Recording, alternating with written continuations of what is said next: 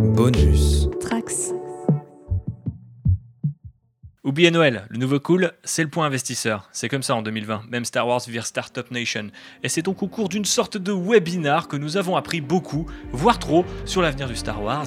On en parle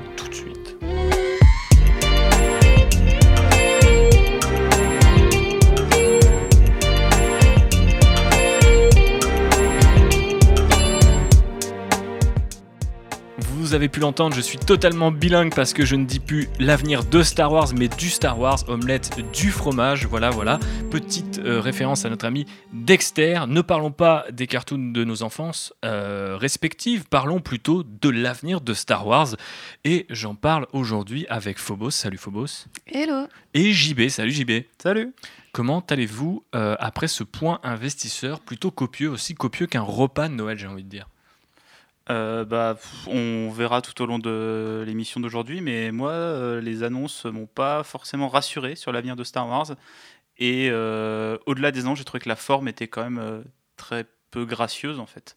Eh ben, écoute, puisque tu me tends une perche, je vais la saisir et je vais vous demander votre avis sur ce fameux Investor Day. Pourquoi maintenant déjà? Pourquoi, à votre avis, maintenant Disney a dégainé ce truc-là en fin d'année, euh, l'a rendu public là où par le passé on a appris ça via la presse, il y a deux trois détails qui filtrent, mais globalement ce n'est pas un événement public. Euh, là c'était le cas, on pouvait suivre le panel, peut-être pas tout, euh, mais en direct et en live. Ça veut dire la même chose en anglais. Mais voilà, qu'est-ce que vous pouvez me dire de, bah, je sais pas, de votre intuition sur le, sur le pourquoi? Pourquoi maintenant? Je dis mais pourquoi maintenant? Ah, le maintenant, ça, je ne sais pas. Euh, le pourquoi, c'est que autant tu peux annuler une Star Wars célébration ou ce genre d'événement pour des raisons sanitaires, euh, autant le point des investisseurs et euh, qu'est-ce qu'on va faire de votre argent et quand vous allez en gagner, ça, tu peux pas l'annuler. Donc, d'avoir mélangé, C'est une bonne piste. on va dire, les deux événements, c'est c'est très moche parce que de se dire que l'événement Star Wars de l'année, il s'appelait l'Investor Day, tu vois, c'était pas fun du tout. Il y a, on en parlait euh, il y a quelques semaines dans euh, qu'il y avait des fois des pertes de magie dans Star Wars. Euh, là, il n'y avait plus de magie du tout. Et même dans Disney en général, je sais qu'on a discuté de ça avec euh, deux, trois auditeurs et auditrices de l'Outrider. Les gens disaient Ah, mais c'est cool, on peut suivre, on a l'impression d'en faire partie. C'est cool, mais ça s'appelle toujours Investor Day. Et par rapport à un- même par rapport à une Comic Con, même par rapport à un truc qui n'est pas géré par Disney, Disney généralement ramène un peu la magie, le show, tu vois, même les annonces tu vois, de Kevin Feige quand c'est dans la grande tradition San Diego Comic Con, le mec qui arrive sur scène avec sa casquette, on dit putain, quelle casquette, elle est noire, elle est bleue, elle est rouge, on ne sait pas. Mais euh, voilà, il y a, une forme de, hype qui monte. Et là, c'était un peu en mode. euh, on a appris quelques semaines avant, quelques jours avant, que jeudi, peut-être Disney allait dropper un méga truc. Et ils ont droppé un méga truc. Et ça n'a pas forcément fait l'effet d'une bombe. C'est-à-dire qu'ils ont tellement envoyé de trucs que ça, factuellement, c'est une bombe. Mais je ne l'ai pas trouvé aussi explosive et aussi euh, intense que, j'aurais pu euh, le vouloir. Mais euh, passons la parole à Phobos sur le pourquoi et la forme. Bah, pourquoi euh, Tout simplement, je pense effectivement qu'ils ont besoin de, rassurer les investisseurs, hein, parce qu'il ne faut pas oublier quand même que cette année, euh, certes, le lancement de Disney Plus euh, s'est plutôt bien passé au niveau mondial, mais l'entreprise a quand même licencié plus de 30 000 euh, cast members, notamment aux États-Unis, ce qui est quand même pas rien. Et donc, ben voilà, il faut bien rassurer. Donc, le faire avant que 2021 commence, ça me semblait logique. Et après, vu l'ampleur des annonces, je pense qu'ils se sont dit, bah voilà, on va faire d'une pierre deux coups, on va faire un, un truc euh, qui sera aussi euh, relayé dans la presse, histoire de relancer encore plus le bouche à oreille. En plus, juste avant euh, Noël, ça remet encore plus du Disney, du Star Wars en top of mind. Et, et voilà, c'est Top of tout mind, c'est-à-dire? c'est sur le devant de votre esprit. Donc ça vous donne en fait encore plus envie de consommer du Star Wars, d'acheter du Star Wars sur toutes ses formes, euh, voilà, et d'offrir des abonnements Disney Plus à Noël à votre famille. Oh, quel affreux cadeau euh, JB, t'allais rajouter un truc Euh, Oui, bah, Constance parlait des, des licenciements euh, qu'il y a eu euh, chez les employés des parcs, c'est ça, j'imagine? Euh, ouais. Il y, a, il y a aussi le fait que bah, ils ont eu, je pense, très peu de rentrées d'argent avec le cinéma cette année. Quasiment toutes les rentrées d'argent viennent de Disney+. Et euh, sur la partie euh, vraiment purement financière, avec euh, l'exercice fiscal qui se termine au mois de mars, le versement des dividendes et tout ce genre de choses, bah, c'était, je pense, en termes de timing, le moment où tu vas dire aux gens, non mais vous inquiétez pas, l'argent que vous nous avez donné, on s'en sert pour faire des trucs. Est-ce que c'est nécessaire de le faire à ce point, vous pensez, d'annoncer autant de trucs, à la fois sur Star Wars, mais aussi de tout, de Marvel Studios à, à National Geographic, en passant par les futurs films, ou en tout cas les séries Fox J'ai l'impression qu'ils ont tout envoyer le, même soir et ça donne un peu une impression de panique ou de vouloir euh, bouffer une concurrence qui n'existe pas nécessairement, alors que notamment euh, au premier euh, semestre, trimestre pardon, de cette année, là où on était au plus fort de la crise, qu'ils avaient déjà fermé les parcs en Chine, qu'ils fermaient les parcs aux États-Unis, bah, en fait l'action Disney se maintenait, continuait même de, de, monter grâce au succès de Disney +. Et on imagine que maintenant qu'ils sont à, je crois, 86 millions d'abonnés à travers le monde, j'ai pas l'impression qu'il y avait spécialement besoin de dégainer, euh, tu vois, cette, cette, arme de destruction massive qu'ils ont envoyée. Euh, en tout cas, peut-être de manière plus diffuse. Il fallait peut-être tirer une rafale comme ça euh, sur le début de l'année prochaine. Et là, ils ont juste envoyé le missile. pourquoi, pourquoi tout d'un coup comme ça, à votre avis? Mmh, bah Parce que je pense que ces annonces étaient principalement, en fait, pour des gens qui ne s'intéressent pas vraiment au contenu, en fait, qui sont plus là pour le l'aspect vraiment financier, l'aspect production, euh, dire bah, j'ai mis 200 euh, 000 euros euh, dans Disney cette année, qu'est-ce qu'ils vont en faire, tu vois mhm. Avec pas forcément intéressé que par Star Wars, mais parce que tu avais aussi des annonces sur ESPN, sur National Geographic, comme tu l'avais dit. Tu as tout, en fait, le conglomérat Disney. et je trouve qu'un petit retour de bâton, en tout cas que moi j'ai vu un petit peu sur Internet, c'est les gens se sont un petit peu rendus compte en fait du monopole culturel qu'avait Disney maintenant. Oui, c'est vrai que là, bah, ça le manifeste euh, dans un caractère presque dystopique avec cette idée de utiliser le hashtag Investor Day. Et en mode genre, je suis moi-même pas investisseur. Enfin, si, j'investis de l'argent dans, Disney, hein, factuellement parlant, mais, je on t'en rend pas. On m'en rend pas, voilà, effectivement. Donc euh, après, j'aimerais bien savoir si j'avais effectivement placé euh, la thune, qu'est-ce que Disney en, ferait dans les années à venir? Parce que là, c'est toutes les annonces de maintenant à 2023 à peu près, voire peut-être même plus loin. Donc c'est vrai que ça donne l'impression que il fallait rassurer ses investisseurs et euh, le monde entier. Euh, J'ai toujours pas compris pourquoi, mais peut-être qu'il y avait une forme de comment dire d'histoire ou de rumeur qui commençait à se créer sur le fait que bah voilà, on avait vécu une année à l'arrêt et on le voit dans tous les secteurs. Après cette année d'arrêt qui est pas encore terminée, reprendre ça peut être très compliqué. Donc en fait, euh, 2020 euh, est passé, mais il faut rassurer sur le fait que 2020 va pas avoir d'influence sur 21, 22 et 23 parce que boum, on a 12 séries Star Wars, euh, enfin une douzaine de produits Star Wars à vous proposer. Est-ce que tu as un truc à rajouter, euh, Phobos? Non, vous avez très bien résumé. pourquoi est-ce qu'ils ont tout annoncé? Tout simplement parce qu'ils possèdent toute la culture. Voilà. je veux dire qu'il n'y a pas d'autre explication. Mais ils ne possèdent pas toute la culture, puisqu'on a vu euh, quelques semaines avant que Warner Bros. et HBO Max, sont euh, services de streaming qui pour l'instant n'existent que euh, aux États-Unis, si je ne dis pas de bêtises, a dégainé l'intégralité du calendrier de sortie pour l'année prochaine. donc, soit des films qui étaient prévus pour 2021, soit des films repoussés à 2021. voilà, ils ont dit ça, ça arrivera directement simultanément au cinéma si c'est ouvert, mais aussi en parallèle sur HBO Max et sans payer à côté si je dis pas de bêtises.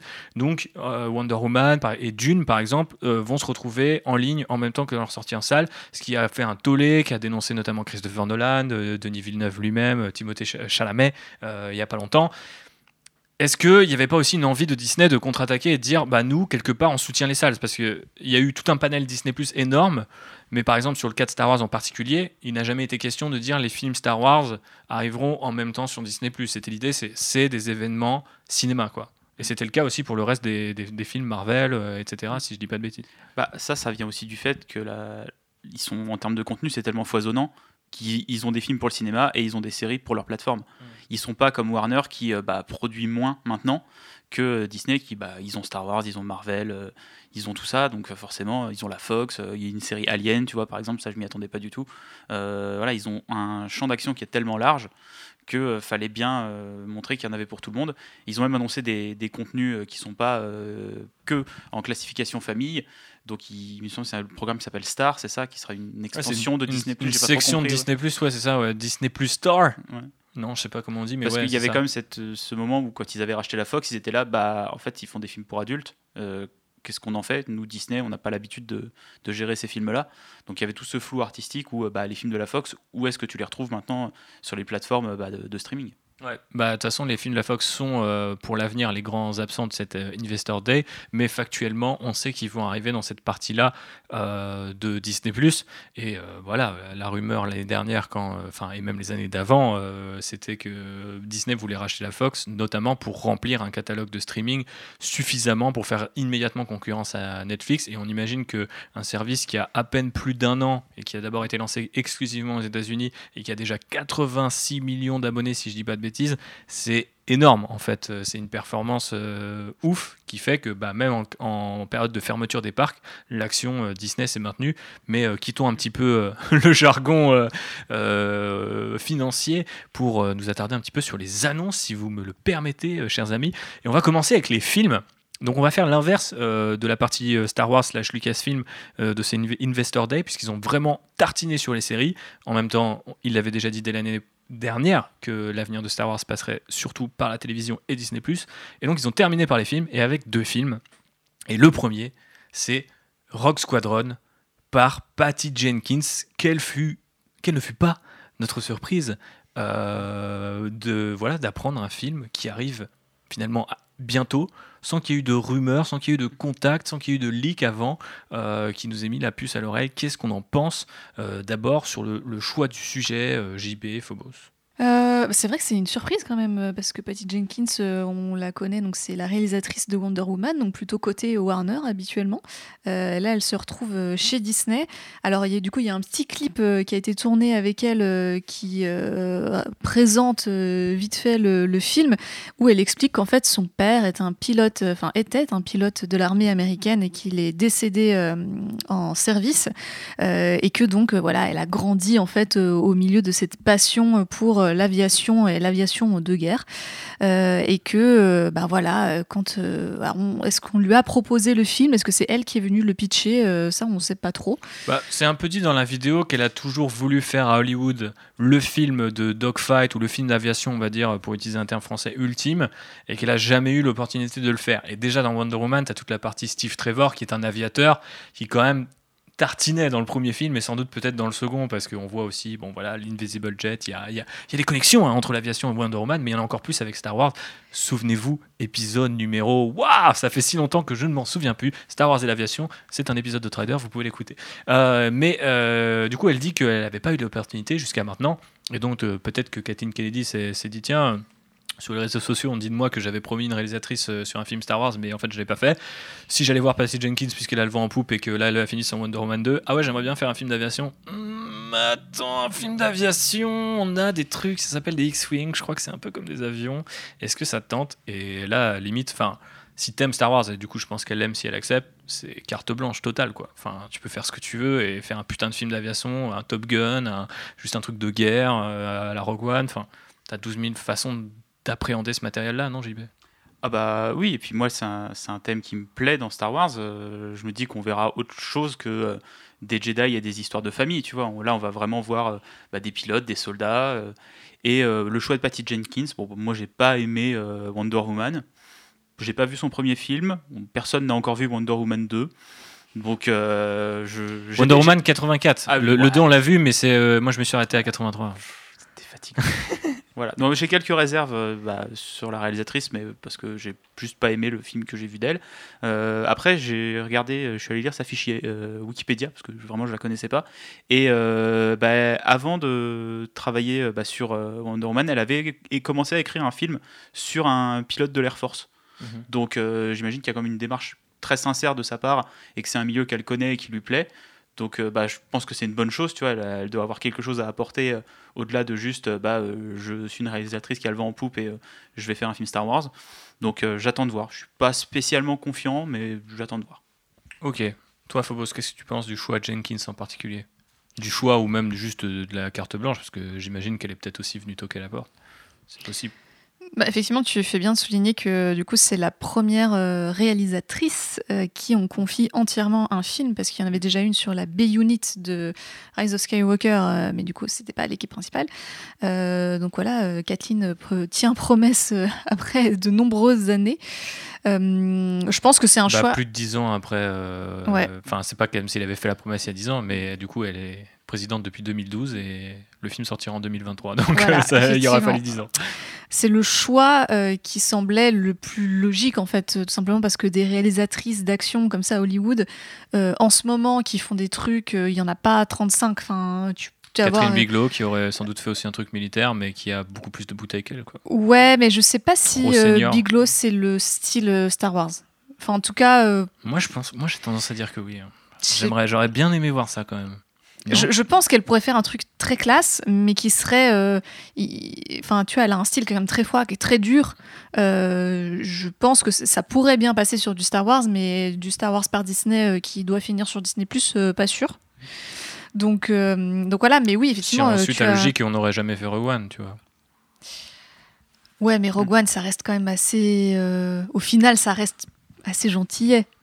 Ouais, je sais pas. Je sais pas. Je trouve assez froid, assez dur. Mhm. Je le trouve très biglowesque, si je peux me permettre. Ah, moi, avec tout l'amour que j'ai pour Catherine Bigelow, c'est un peu. euh, je trouve que c'est souvent une excuse facile, en fait, euh, parce que c'est, entre guillemets, la seule réalisatrice d'action euh, que les Dude Bros y connaissent, quoi. Donc, Ouais, euh, ouais, tu vois, tu vas effectivement. dire, ah, mais c'est bon, Point Break, des mineurs, machin, prenez Catherine Bigelow. Ah, Il y a d'autres réalisatrices. Mais pour revenir sur ce que disait Phobos, est-ce qu'il n'y a pas du coup un- une forme d'hypocrisie par rapport à ça et qu'on entendait même jusque dans la bouche de Kathleen Kennedy C'est qu'elle dit Moi je veux des réalisatrices qui sont expérimentées, mais on sait que personne confie à des réalisatrices, à part peut-être Marvel. Mais en fait, les réalisatrices qui ont refusé les postes chez Marvel ont expliqué qu'elles ne géraient pas l'action, qu'en gros elles faisaient un taf qui était hyper limité sur, euh, pour s'approprier le film. Du coup, tu te dis. Au final, il n'y a pas d'autre écurie. C'est-à-dire qu'en fait, tu n'arrives pas à faire d'une euh, un Marvel ou un DC si t'es une meuf avant d'avoir euh, trimé 10, 15, 20 ans et donc euh, d'être factuellement une espèce de Catherine Bigelow, tu vois, et d'avoir toute cette expérience-là pour toi. Donc au final, Patri- Patty Jenkins, elle a un peu hacké ça en ayant Wonder Woman et maintenant tout le monde la voit comme une réalisatrice de blockbuster, mais à la base, c'est pas du tout le cas. Et donc, son pédigré, maintenant, elle va passer de deux films d'ici à un film Star Wars et elle aura pas fait sans doute de films très personnels entre temps, tu vois. Donc euh, c'est bizarre aussi parce que, ok, elle sait gérer un blockbuster, mais qu'est-ce qu'elle a raconté en, en tant qu'artiste? C'est pour ça que j'aime bien cette vidéo parce qu'elle nous parle de sa vie à elle et que du coup je sens ce qu'elle a envie de raconter déjà à l'avance quoi. Ça ça me rassure un peu. Mhm. Non, mais c'est clair qu'on sent une. euh, ouais, je pense un amour pour son sujet, tu vois. Et, et... Je dis elle a une tenue orange, je peux plus la respecter, là, je suis obligé, je suis obligé. Non, mais je pense qu'elle a aussi une, une compréhension, pour le coup, très intime de, de ce sujet-là, parce qu'elle l'a vécu dans sa famille, euh, qu'elle l'a vécu en plus ben, voilà, dans le contexte de l'armée américaine, euh, que euh, je pense qu'on va avoir droit à un film qui sera de l'armée propaganda, mais version Star Wars. Quoi. Non mais c'est euh, pour l'Alliance Rebelle donc c'est bon. Bah euh, oui, enfin c'est. L'Alliance Rebelle ou la Nouvelle République parce que On vous pas le la période. vous n'avez pas la période On et c'est pas. super important, enfin plus ou moins important parce que comme Alors, ça se rend entre l'épisode 4 et l'épisode 5. Bah, ça pourrait être assez cool. Euh, après, le, le- la question, elle est assez, assez euh, intéressante, mine de rien. Et ta remarque un petit peu euh, taquine, JB, est pas débile parce que, du coup, on sait euh, que Rogue Squadron, à l'origine, c'est un truc qui apparaît dans l'Empire contre-attaque. Je crois qu'on en parlait justement, mais je vais faire un petit rappel pour ceux qui auraient éventuellement euh, pas écouté l'épisode sur l'aviation ou qui nous découvriraient en cours de route. Euh, Rogue Squadron, à la base, c'est le Rogue Group qui est mentionné dans l'Empire contre-attaque, sa novélisation. Ensuite, ça a été plus ou moins canonisé comme l'escadron de Wedge Antilles, Luke Skywalker, etc. C'est en fait, il aurait été créé suite à la bataille de Yavin, donc en fait entre les épisodes 4 et 5. Avec l'ancien univers J'en ai étendu. marre d'avoir raison. Oui, avec l'ancien univers étendu, on nous a développé tout un tas de comics et de romans autour de Rogue Squadron. C'est Timothy Zahn qui a transformé Rogue Group en Rogue Squadron, et c'est d'autres auteurs qui ont développé la légende de cet escadron-là, notamment en partant du coup de Wedge Antilles et euh, ensuite de plusieurs personnages. Mais si vous allez sur la page légende de Rogue Squadron sur Wikipédia, par exemple, vous allez voir qu'il y a plusieurs générations d'escadrons avec euh, des pilotes euh, tous hauts en couleur et en fait qui ont survécu euh, période guerre civile galactique, puis euh, instauration de la Nouvelle République, puis Nouvelle République jusqu'à très loin. Et donc euh, potentiellement le film, il peut être la suite de Rogue One, la suite officieuse de Rogue One, euh, parce qu'il y aurait Rogue dans le titre, et en plus parce que depuis ils ont canonisé le fait dans un comic Star Wars, je crois, euh, je ne sais plus exactement, que Luke Skywalker appelle l'escadron Rogue en hommage à Rogue One quand il apprend la bataille de Scarif en fait.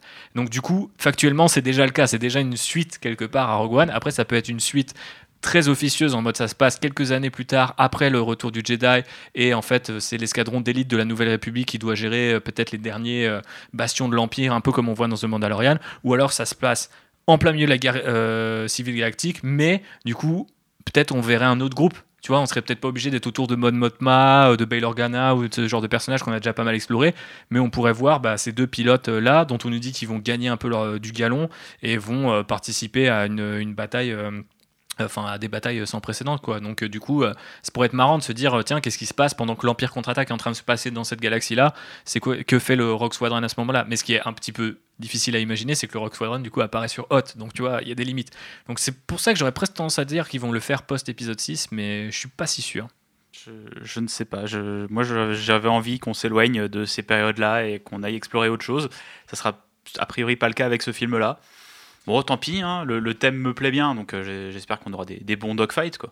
Bah, ça, je pense qu'on peut être régalé parce que moi, il y a deux trucs qui me rassurent. C'est que, un, euh, tous ceux qu'on a eu, euh, que ce soit Rogue One, The Force Awakens, le début de The Last Jedi, il y a quand même des trucs de dingue. Les plans ILM met la, met la, thune et, le, et la technologie au service Même de dans The Mandalorian saison 2, il y a des petits passages de, de ouais, ouais, complètement. Bah non, mais ouais, complètement, tu fais bien de le rappeler. Et l'autre truc qui me rassure, c'est que Patty Jenkins, même si je suis pas un grand fan de Wonder Woman, il y a son discours sur notamment le fait qu'elle refuse un peu la méthode Marvel, l'humour qui désamorce, qu'elle a pas peur de faire des trucs un peu cheesy, puisque Wonder Woman l'est à fond en l'occurrence, tu vois, mais genre elle, elle refuse, tu vois, c'est ce genre de terme. Elle a une superbe interview où elle, explique pourquoi et tout. Et euh, j'aime l'idée que c'est elle qui arrive aux commandes d'un Star Wars et euh, pour le coup, j'ai l'impression qu'elle est recrutée limite à l'inverse d'un Taika Waititi dont on va parler juste après, euh, qui euh, lui est un peu en mode je m'en foutiste, on désamorce, Star Wars c'est pas important, alors qu'elle va dire bah non en fait c'est important, et puis on va t'exalter le sacrifice, où tu vois la, la toute la grandeur, l'héroïsme de ces pilotes là, tu vois, je sais qu'elle va tartiner, mais je suis déjà en mode combi orange au garde à vous, tu vois, je, je, sais, je sais que le film peut pas me décevoir, c'est-à-dire que même si c'est un pur produit de, doucement, doucement, doucement, Thibaut. Non, non mais, non mais dans le sens où du coup le côté fanboy va forcément kiffer. C'est-à-dire tu peux pas me dire je fais un film d'aviation Star Wars et moi je peux me dire ouais je suis déçu. Tu vois vraiment à, moins que les mecs d'un coup décident de plus mettre la thune et que la bataille ça soit la même euh, qu'autour de Scarif ou que sais-je. Mais tu te dis si tu fais un film d'aviation, bah, tu fais péter le budget, c'est que de la bataille spatiale non-stop, tu vois. Et euh, limite tu te fais un Mad Max Fury Road, tu vois, genre dans l'espace euh, avec des X-wing, deux X-wing comme ça. On a récemment eu le petit cours d'introduction de, de Squadron, Star Wars Squadron, ce qui était magnifique aussi. Alors c'était avec un impérial, mais ça te montrait les possibilités visuelles qu'il y a dans un film à faire comme ça, enfin avec un film là-dessus quoi. Pour ceux qui veulent le voir, hein, c'est un court métrage euh, d'animation euh, qui introduit le dernier jeu vidéo Star Wars et vous pouvez voir euh, sur YouTube gratuitement. Easy, même pas besoin d'aller sur D+. On parlait de lui, donc on enchaîne sur Taika Waititi. rappel, du coup, Rock Squadron sort en décembre 2023, c'est donc le prochain film Star Wars, et après il y aura potentiellement celui de Taika Waititi, qu'on nous dit fresh and unique, ça veut rien dire, mais on vous le dit quand même, avec un logo étrange. Est-ce que vous avez vu ce logo, chers auditrices et auditeurs? Sinon, qui veut le décrire ici à bord de le bah, c'était Kawaii donc euh, bah, c'est des couleurs synthwave. Euh, on adore les années 80 et on va faire des blagues de prout, quoi. Qu'est-ce que tu veux que je te dise? C'est un logo un peu cartoon euh, Holiday Special, quoi. On dirait un peu Denver le dernier dinosaure version oui, en pierre. Le, logo est en pierre. C'est pour, pour ça que tu penses à Denver. Il est turquoise avec des, des, les bords qui sont violets ou roses. Alors je sais pas si c'est une note d'intention, si c'est juste un background, mais je pense que c'est pas lié au hasard. Connaissant Waititi, on fait généralement les liens. voilà. on sait pas trop euh, du coup euh, ce qu'il va faire là-dessus. On sait que bah voilà, ça va être euh, du coup sans doute très humoristique et ça va être plutôt léger. Est-ce que ça va démarrer une nouvelle série à part entière de films, une nouvelle trilogie? Bah ça non plus on ne sait pas. Qu'est-ce que vous attendez du film de Waititi qu'on n'a pas eu l'occasion de débriefer depuis bah, son annonce, sachant que Rappel, il est écrit par l'autrice ou la co-scénariste de 1917, le film qui est sorti en début d'année et qui était un très bon film. Et qui, du coup, est plutôt le genre de scénariste, si on devait typecaster tout le monde, qui travaillerait sur le film de Patty Jenkins. mais, mais, euh, mais, voilà, et une, une, scénariste qui a le vent en poupe euh, pour le coup. Donc, je sais pas, qu'est-ce qu'on en pense? Euh, J'avais pas fait le lien que c'était euh, elle qui était au scénario parce que c'est quand même une alliance assez étrange. Son nom. Euh, parce que 1917, euh, c'est quand même pas le délire Waititi à la base. je, honnêtement, je, j'aime bien l'humour de, de Taika, mais plutôt quand il est sur des prods un peu fauchax du style What We Do in the Shadows, son film de vampire, qui était hyper drôle son épisode de Mandalorian saison 1, euh, je, voilà, enfin, j'avais trouvé ça plaisant. Après, est-ce que ça tient le coup sur un, un film entier? Ça peut vite euh, devenir un petit peu euh, un poil lourdingue. Hein. J'avais bien aimé son Thor Ragnarok, mais c'est vrai que ce côté je désamorce tout avec des blagues, bon, après, ça dépend ce qu'il a raconté. Euh, la, blague qu'il faisait justement sur Star Wars, c'est qu'à l'époque, si on lui demandait Tu veux faire un Star Wars il avait dit euh, Je reviens en une semaine. Et bon, là, ça fait un petit peu plus d'une semaine qu'il développe ce film. Euh, il y a ce côté sale gosse, provocateur chez Waititi qui m'énerve un peu, surtout qu'il n'est pas il est pas si drôle que ça, je pense qu'il faut le dire. Mais d'un autre côté, il y a cette espèce de candeur et de, tu vois, de, ouais, de ton Waititi que tu peux pas lui enlever. Quand on a été voir euh, le dernier euh, dont euh, Jojo Rabbit, genre on était hyper, enfin en tout cas Phobos et moi touchés et, et admiratifs du film et de la, façon qu'il a d'être, tu vois, de se développer. Donc moi je me dis ça dépend ce qu'il a envie de me raconter. S'il a envie de démolir le mythe Star Wars et qu'il le fait lui, alors qu'on aurait pu le faire avec Lord des Miller, je l'aurais un peu mauvaise, tu vois, tu à qui t'as choisir mes sales gosses. Mais voilà, un, avis toi JB sur ce Waititi écrit par Christine Christy Wilson Cairns. Bah écoute, j'avais bien aimé 1917, euh, donc euh, au moins le, scénario euh, bah, me rassurera peut-être. Mais ouais, moi c'est un réalisateur que je trouve pas très drôle. Il ah, n'y a pas de scénario dans 1917, c'est comme dans Mad Max la guerre. Et surtout en fait, quelque chose qui me dérange chez lui, c'est je trouve que c'est un réalisateur qui se met en avant plus qu'il ne met ses acteurs en avant en fait. que ça soit dans, dans, les rôles qu'il se donne dans ses films, dans comment il écrit les personnages qu'il incarne et euh, comment il est en promo et tout ça. C'est en fait c'est une attitude qui moi me dérange au-delà des films qu'il fait en fait. Donc, euh, t'as du mal à faire la, j'ai du mal à faire la part des choses et je me dis qu'on va se taper un an de promo avec lui qui fait des blagues sur Star Wars et ça me fatigue d'avance. C'est vrai que d'un coup tu m'as un petit peu refroidi, mais peut-être qu'à l'époque, euh, enfin pas l'époque parce que je n'ai pas encore de machine à remonter le temps ou à l'avancer, mais euh, peut-être que d'ici là, bah, je regarderai plus les panels et ce genre de trucs parce que effectivement ça me, ça risque potentiellement de, mériter un peu. Mais euh, du coup, la question qu'on peut se poser, c'est est-ce que cette fois-ci, il aura le droit de garder un perso queer? Parce que dans Thor Ragnarok, il s'était fait refuser une scène qu'il avait tournée avec euh, Valkyrie, euh, que l'on voyait avec une petite amie, mais que Marvel lui a finalement demandé de retirer euh, de son Final Cut. Les choses avancent un petit peu chez Lucasfilm, on était censé vous en parler un petit peu plus fin d'année avec un épisode qu'on a repoussé, nous aussi, sur Disney en 2021, non pardon, mais en 2021. donc voilà, on peut peut-être attendre effectivement un peu plus de représentation. En tout cas, bah voilà, les deux prochains films, Une femme et Waititi qui est d'origine polynésienne, si je dis pas de bêtises. Je crois, ouais. Ouais, ok. Euh, à vérifier, vous nous excuserez si on se trompe. Tous nos respects à Teika, mais passons maintenant aux séries télé. Et il y en a pléthore, les amis C'est une légion, c'est un peu le First et le Last Order réunis. Hein. Voilà, je fais des références à Star Wars 9, maintenant il y a prescription, ça fait plus d'un an. Euh, et on va les faire dans un ordre de sortie probable. Alors vous allez voir, pour les trois premières, l'ordre de sortie est très probable et ensuite c'est un joyeux bordel. Euh, donc commençons par The Bad Fucking Batch. Le fucking n'est pas là parce que c'est Disney+. Alors déjà une petite vidéo, c'est même carrément un trailer que j'ai trouvé plutôt chouette. Euh, pour ceux qui ne savent pas qui est le Bad Batch Eh bien, c'est un groupe de clones un peu bizarre avec euh, voilà, ils ont des talents spéciaux, ils sont génétiquement un peu euh, déraillés, mais ils sont très très forts. Euh, c'est une espèce de super commando de clones qu'on a découvert cette année sur Disney et qui à l'origine devait, puisque Clone Wars devait être bien plus long, on a eu une septième saison, mais on en avoir encore plus. il y avait des arcs avec le Bad Batch notamment sur Kashyyyk euh, pour aider les Wookiees. Euh, je regarde JB parce que je sais que ça lui parle. Euh, voilà, il y avait pas mal de choses comme ça qui devaient être faites. Très clairement, Rebels a continué les arcs de Clone Wars quand Clone Wars était encore annulé. Clone Wars est revenu, Clone Wars est terminé, et donc maintenant c'est à The Bad Batch que revient le droit de, bah, de poursuivre un petit peu les arcs laissés en suspens, notamment sur le sort des clones post-épisode 3, ce qu'on voit dans le trailer. On voit aussi Fennec euh, Sand euh, qui est apparu euh, du coup en live action d'abord dans The Mandalorian. Donc on, a cette espèce d'écriture à rebours typique de Filoni.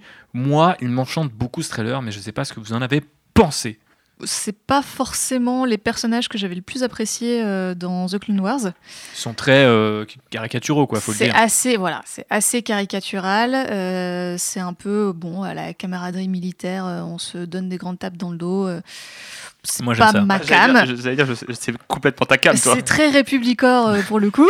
Après, effectivement, ce trailer était rempli d'action. Hein. Je pense que là, on va en avoir pour notre argent en termes de bagarre. Euh, effectivement, petite surprise de voir Fennec. Du coup, euh, à voir euh, qu'est-ce que voilà, quels sont les arcs qui vont développer ou est-ce que ça va être une espèce d'anthologie de, bataille euh, On voit pas, Kashyyyk, mais on voit un peu une forêt à un moment, donc je me demande si c'est pas juste Kashyyyk, mais de manière cachée. Euh, il me semble qu'il devait continuer un arc avec tous les esclavagistes qui devaient être en saison 5 ou 6, je ne sais plus, de The Clone Wars. Donc euh, on voit quand même pas mal de trucs qui sont effectivement issus des scripts qu'ils ont jamais utilisés, et on sait qu'ils en ont produit un paquet, donc c'est évident que ça va aller dans cette direction-là. Maintenant, Filoni est aussi assez fort pour injecter à chaque fois, tu vois ses euh, obsessions euh, tu vois, du moment. Euh, donc, il a travaillé sur The Mandalorian, il fait revenir un personnage. et je pense que c'est plutôt une mini-série dans le sens où, vu que ça se passe pendant l'épisode 3 et après, bah, le sort des clones, au bout d'un moment, ils sont remplacés par les Stormtroopers. Donc, euh, je sais pas si ça peut aller très loin. Mais justement, ça peut être très marrant. On voit qu'ils ont l'air d'obéir à Tarkin, d'après le trailer. Donc, est-ce qu'ils remplissent des missions, tu vois, genre qui sont pour Tarkin, mais pas pour l'Empereur Est-ce qu'il n'y a pas des jeux de pouvoir, tu vois, euh, qui peuvent euh, amener? Moi, ça me ça botte pas mal. JB. Bah, euh, je pense que c'est une très bonne chose pour les fans de Clone Wars en fait. Moi, Oui. n'ayant pas toujours pas fini Clone Wars, euh, je ne connais pas ces personnages, donc je n'ai pas d'attachement euh, particulier euh, pour eux. Mais dans le style visuel et tout ça, ça a vraiment l'air d'être dans la continuité de ce qui a déjà été fait. Après, moi, je pense à des Filoni. euh, quand est-ce qu'il dort en ce moment? Il dort pas, hein. on va en reparler, mais très clairement, il ne, il ne dort plus. Il, n'a- voilà. Mm. il va falloir euh, renommer Bo-Katan, parce que je pense qu'il va bientôt se séparer de sa femme et de son chat. Euh, référence au Manda Lockdown numéro 3 pour ceux et celles qui ne l'ont pas encore écouté. Euh, on enchaîne sur Endor. Voilà, on sait que. la, la planète des Ewoks? Non, Cassian Endor, Ah. l'espion de la rébellion. Euh, Bad Batch sorti en 2021, ça avait déjà été annoncé au préalable cet été, donc euh, on n'a toujours pas de date exacte, mais ça arrive, ça sera notre petit Clone Wars saison 7 de l'année prochaine et ça fait plaisir. Tu Andor, penses que juste ça sera comme euh, Clone Wars saison 7 Ils l'annonceront genre ça y est, c'est dispo demain ou... ou- ça, ça, tu vois, ça, c'est une- un genre de série que je pense qu'ils peuvent balancer comme ça. Ouais, ça serait cool. Bah, euh, pour l'instant, les annonces sont un peu. euh, De toute façon, ça concerne que les fans de Clone Wars, donc let's go, tu vois, on l'a fait pour. euh, C'est pour ça que je te dis que ça peut être très bien une mini-série en 6 comme un truc qui d'un coup devient. Enfin, fait le méga buzz, mais on y reviendra sur le côté. Ouah, 12 séries, Star Wars est mort, j'arrive pas à m'y retrouver. Frère, il y a euh, trois séries animées que tu vas jamais regarder de ta vie, donc euh, déjà, enfin, tu vois, c'est pas grave. Au pire, tu vois, t'as pas, t'as le droit de ne pas tout regarder. Mais bon, euh, je ne sais pas si vous reconnaissez dans ce frère que j'utilise de plus en plus en podcast. J'espère que vous ne le prenez pas mal. Revenons à Cassian Endor, revenons à nos, à nos, à nos Diego Luna, à nos rebelles, à nos Star Wars britanniques, puisque c'est tourné à Londres et pas à Los Angeles. On a vu du coup une petite vidéo, une petite vidéo qui fait quand même un peu. Ouais, alors The Mandalorian, c'est fait euh, sur fond euh, stagecraft avec des LED et tout, et euh, tu vois, on a réussi à le faire pendant la pandémie parce qu'il n'y a pas beaucoup de monde. Et là, on voit v'là les gens avec des masques, bien sûr, v'là les costumes, v'là les guns, et on nous dit 12 épisodes, 12 scripts, euh, c'est une série, c'est euh, nail beating, elle dit Kathleen Kennedy, donc vous allez vous allez mordre les doigts, vous allez perdre vos ongles devant cette série. Oh là là, le suspense est à son comble. Euh, et, voilà, est-ce que Pedro Pascal va être détrôné par Diego Luna? Tant de questions qui m'arrivent à la tête pour cet épisode. Qu'est-ce qu'on en pense de cette vidéo et de Ender en général? Bah déjà, y a un- moi il y a un truc qui m'a dérangé dans le trailer, c'est que Diego Luna il a deux coupes de cheveux différentes. Ouais, mais c'est parce qu'il y a des extraits de Rogue One euh, au milieu du truc. Non, non, dans les parties interview. Il y a une partie interview qui est, qui est fait sur le set et il y a une partie interview qui est fait en junket. Et moi, j'aime pas quand c'est comme ça. Putain, mais- t'es le genre de mec qui dénonce Bah ouais, vu. des faux raccords dans une vidéo promotionnelle. Putain, Non, enfin, non alors le personnage de Cassian Endor, euh, quand ils avaient annoncé la série, j'étais là, ouais, est-ce qu'il y a vraiment plus de choses à raconter sur lui que ce qu'on voit euh, dans Rogue One? Son Mais arc, oui. son arc narratif était très bien, tu vois, il était complet, il était, il n'y avait pas besoin d'en faire plus. Euh, mais j'ai trouvé ça hyper intéressant qu'ils axent la promo sur tout ce qui est production design, production value, les décors, les costumes, le maquillage, les, tous les aliens et tout ça, parce que au final, je trouve que ça manque un petit peu cette partie-là de Star Wars dans, dans Mandalorian. En fait, on n'a pas de cantina, on n'a pas d'aliens chelou, on n'a pas trop ce genre de choses. On en a, mais très ponctuellement, et euh, on n'a pas forcément aussi tout un. Bon, il y a eu les, making-of qui insistent un peu là-dessus, mais pour l'instant, les making-of ont davantage axé quasiment tout sur la technologie, tu vois, et le fait qu'ils font ça en espace très réduit, avec des gens directement à Los Angeles et tout. Alors, à nuancer, parce qu'ils sont en train de construire trois autres volumes, comme ils appellent, donc ces fameux trucs Stagecraft avec l'écran LED, donc il y en aura un deuxième à Los Angeles pour tourner d'autres séries, sans doute en parallèle de Mandalorian.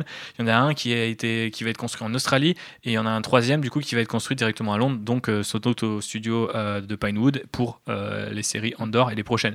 Donc il y aura sans doute un peu de ça aussi dans Andor, mais c'est vrai que là on voit Neil Scanlan qui est notamment l'un des costumiers de, de la nouvelle, de la dernière trilogie qu'on a, qui a pas forcément rempilé sur euh, Mandalorian, qui a plutôt été chercher d'autres gens et tout. Là, on retrouve vraiment l'équipe britannique presque. En fait, euh, d'ailleurs, j'ai vu un petit peu les concept artistes réagir à la vidéo, tu vois, sur Twitter.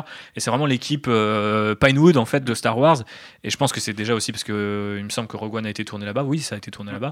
Donc il y a une continuité, je pense, à, intégrer. Mais moi, ça me fait plaisir. Et c'est ce Star Wars un peu plus militaire, espionnage quand même. Et c'est cool qu'ils ramènent les mêmes gens et qu'on voit direct trois 4 aliens différents. D'ailleurs, au départ, j'ai cru que c'était des trucs de Rogue One recyclés en mode on va faire ça. Et après, je dis non, en fait, ce- ce- cet nouveau. il est pas dans Rogue One, c'est nouveau. euh, ce set-là, il est nouveau et tout. Et ça fait plaisir. Non, Phobos Ah bah oui, euh, je pense qu'assez clairement, euh, on sent qu'ils ils ont pris certaines critiques qui étaient adressées à The Mandalorian et, et ils essayent de rassurer un petit peu le public. Euh, J'ai bien aimé la remarque, genre 12 épisodes, 12 scripts. Si, si, je vous jure, on a écrit des vrais scripts, c'est une vraie série, croyez-nous.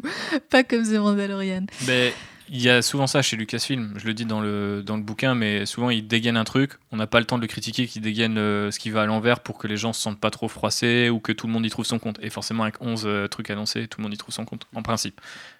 Quoi d'autre sur euh, Endor? Là, tu vois, au premier épisode, il va récupérer une petite fille impériale dont il va devoir s'occuper. J'allais dire un truc hyper violent, j'allais dire si c'est ça, je me suicide, ce qui est quand même complètement déraisonnable, mais je ne pense que ça sera pas ça. Mais je ferai quand même pas ça dans quoi qu'il arrive. Euh, Phobos. Euh, Non, mais moi, j'ai- moi j'ai j'ai hâte de voir euh, cette série, honnêtement. Euh, Ça me fait plaisir de revoir euh, la petite bouille de Diego Luna euh, qui nous parle qui va être un, un espion rebelle un peu, un peu sombre. Euh, Voilà, je pense que euh, ça va être un des projets euh, les plus euh, adultes, entre guillemets, de, de, de ce qui a été annoncé. Euh, et en tout cas, j'espère vraiment qu'ils vont partir dans cette direction. On a vu quand même quelques concept art euh, où euh, voilà, Diego, euh, il est blessé. il est tapis dans l'ombre, euh, en train de de- d'espionner des gens. Enfin, on sent que ça va être un petit peu plus euh, gritty, euh, vraiment dans, dans la même vibe que Rogue One, quoi. Donc euh, Après, attention, parce que Mandalorian, ça nous avait été vendu comme très gritty au début. Ouais, c'est vrai, Ouais. c'est vrai. Là, on n'a aucune info sur le showrunner ou sur des potentiels réalisateurs. Eh bien, si, on a même Ah. Toutes les infos. Oh là là, que, il est fort, euh, alors là où le, le- là où il y a quand même un petit problème et un petit bémol, JB, c'est que ce projet a mis quand même un petit peu de temps, comme Kenobi dont on parlera tout à l'heure, à décoller. Et donc à la base, le projet était de Stephen euh, Schiff qui a fait The Americans, qui est un show qui a plutôt bien marché, qui racontait comment un couple de soviétiques, je crois, s'infiltrait dans la vie civile aux États-Unis pour euh, bah, envoyer des messages euh, à l'URSS. Et donc euh, ils se sont dit, ce gars-là, il sait écrire un script, euh, une série d'espionnage, on va lui filer ça. Puis est arrivé ce qui est déjà arrivé sur Rogue One, et donc c'est Tony Gilroy qui avait fait les reshoots de Rogue One qui est arrivé sauver avec des guillemets le projet, et donc du coup a récupéré le côté showrunner, mais aux dernières nouvelles, euh, Stephen Schiff est toujours le mec qui a écrit les scripts. Donc on ne sait pas combien, on ne sait pas dans quelle mesure ils ont été réécrits, mais donc le gars est toujours à bord, donc il s'est pas fait de tège, et donc il faut voir euh, maintenant qui va euh, avancer un petit peu, euh, tu vois, comme, comme tête pensante sur ce, sur ce projet-là, de la même manière qu'on a des et John Favreau sur Mandalorian, est-ce qu'on aura Gilroy et Schiff ou juste Gilroy en avant, et il n'y a que lui d'ailleurs qui a été mentionné pendant le panel, c'est toute la question. Mais au moins, je pense que avec tous les, voilà, toutes, les, toutes les affaires de reshoot sur Rogue One, etc., Gilroy a quand même ajouté pas mal de trucs qui sont plutôt bien aimés dans Rogue One, notamment la scène avec Vador, si on veut rester vraiment très terre à terre. Et donc je me dis, bon, ils avaient une galère, ils ont appelé un mec qui les a déjà sauvés, il a travaillé sur euh, la trilogie Bourne. Donc tu vois, c'est pas non plus un mec, euh, tu vois, qui a rien à foutre là d'un Mm. point de vue thématique, quoi. Donc voilà un peu, euh, c'est quoi l'équipe euh, de la série. Bon, bah, moi j'attends d'en voir un peu plus, mais je, ça m'ambiance un peu plus que la prochaine série dont on va parler. Effectivement. Et au, casting, on sait qu'on aura Stellan Skarsgård, on aura Alan Tudyk qui reprend le rôle de K2SO et Gen- Genevieve O'Re- O'Reilly qui reprend le rôle de Mon Mothma. Donc, euh, et d'autres petits nouveaux qui ont l'air assez cool. J'avais checké un peu leur, leur et c'était plutôt pas mal. On n'a pas le temps d'en parler ici, mais allez checker ça sur IMDb ou Allociné selon vos préférences. Euh, parlons du coup du sable. Parlons de Tatooine. Parlons d'un Jedi exilé qui s'appelle Obi-Wan Kenobi. Je sais pas si vous connaissez. Ça fait longtemps qu'on parle de ce projet de spin-off Obi-Wan Kenobi. D'abord, c'était un film, puis c'est devenu une série. Puis, à un moment, cette série est devenue une méga galère pour Lucasfilm. Mais cet été, il me semble, ils ont dit Hé, Ewan McGregor, il est de retour, hein. Ne vous inquiétez pas, hein. on va le faire avec lui, hein. ça va être trop cool.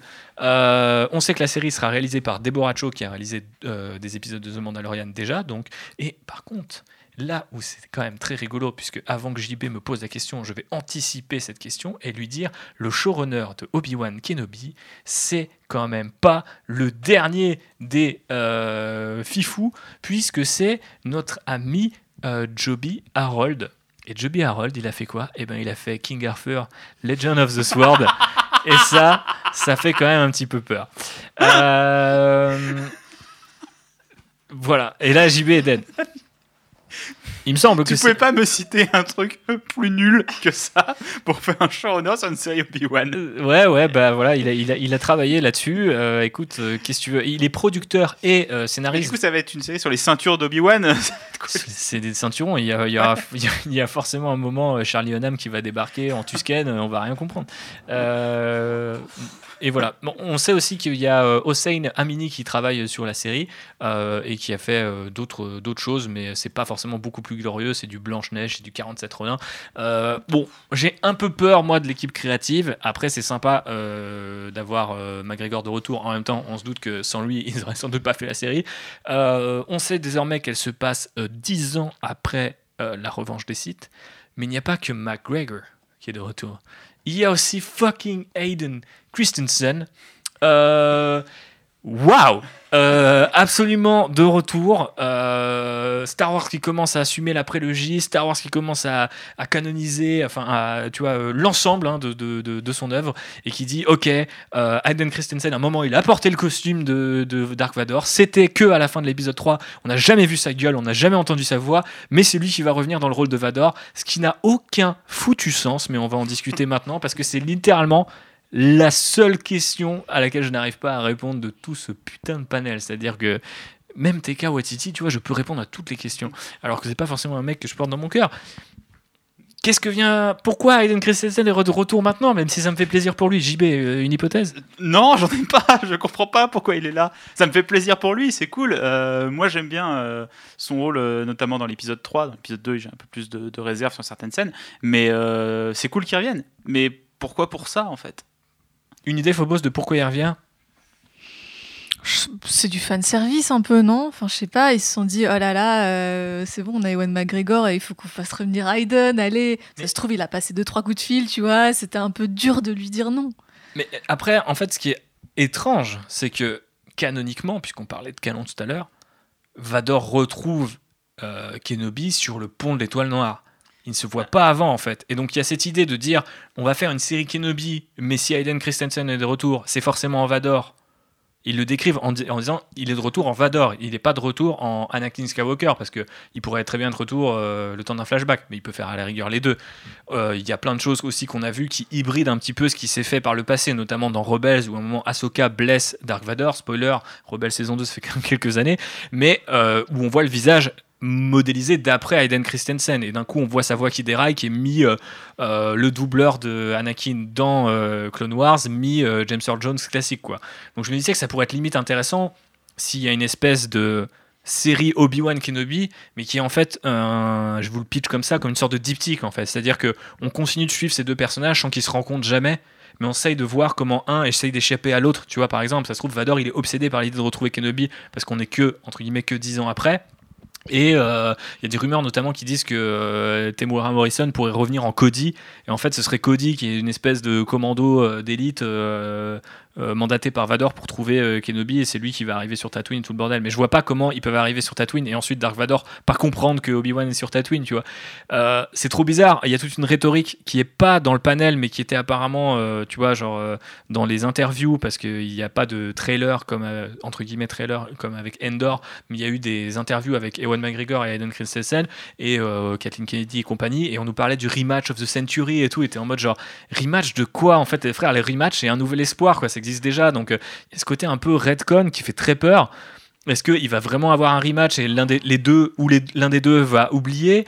Euh, Est-ce que c'est un- une connexion à la Rey et Kylo Ren, tu vois, en mode ils vont pouvoir se parler parce que mine de rien ils ont ce côté-là, ce qui pourrait être super intéressant. Je visualise Vador, sais, qui d'un coup a une poignée de sable et flippe parce que putain c'est du sable et il déteste le sable, tu vois. Mais d'un autre côté il a grandi sur Tatooine donc euh, ce serait la première planète qu'il irait visiter Non, je ne sais pas. Je suis perdu, je suis complètement perdu. Euh, moi aussi, et puis même de toute façon, cette série-là, euh, elle me fait peur depuis le début. Parce que, alors, autant euh, sur le personnage de Cassian, il avait son arc narratif dans le film, mais ça me dérange pas qu'on raconte autre chose avec lui. Pour moi, le fait qu'Obi-Wan il ait passé euh, 20 ans dans le désert à rien faire, c'est important dans l'écriture du personnage en fait. Et de, de venir distiller ça avec. euh, il lui arrivé des trucs, je sais pas, il- peu importe ce qui lui arrivé. Donc là, en plus de me dire qu'il y a quelque chose en, en relation avec Vador, euh, ça me fait vraiment peur sur est-ce qu'on va pas perdre ce qui faisait l'intérêt d'Obi-Wan, c'est-à-dire qu'il a vécu en ermite et ça a son importance dans l'évolution et dans l'écriture du personnage. C'est vrai que tu marques un point et encore plus en fait que pour faire le parallèle avec euh, le, la rencontre entre Dark Vador et Ahsoka qui est arrivée dans Rebels, il y a un impact émotionnel qui fait que tu as tartiné toutes les saisons de Clone Wars avant, que tu connais Anakin Skywalker par les films et quand il se rend compte, bam, ça c'est énorme. Quand tu mates un nouvel espoir et que Alec euh, Guinness euh, rencontre tu vois Vador, t'as pas forcément l'impression que les mecs étaient des bros, tu vois qu'ils ont grandi ensemble et tout. Donc j'imagine que elle est peut-être là la tentation de faire un rematch, peu importe la forme qu'il prend, tu vois, dans l'idée que tu peux avoir de nouveau Christensen et McGregor qui trop font un truc avec tout l'impact émotionnel après toutes ces années et tout. Mais j'ai du mal à voir quelle forme ça peut prendre sans que ça soit complètement flingué en fait. Phobos, aide-moi s'il te plaît.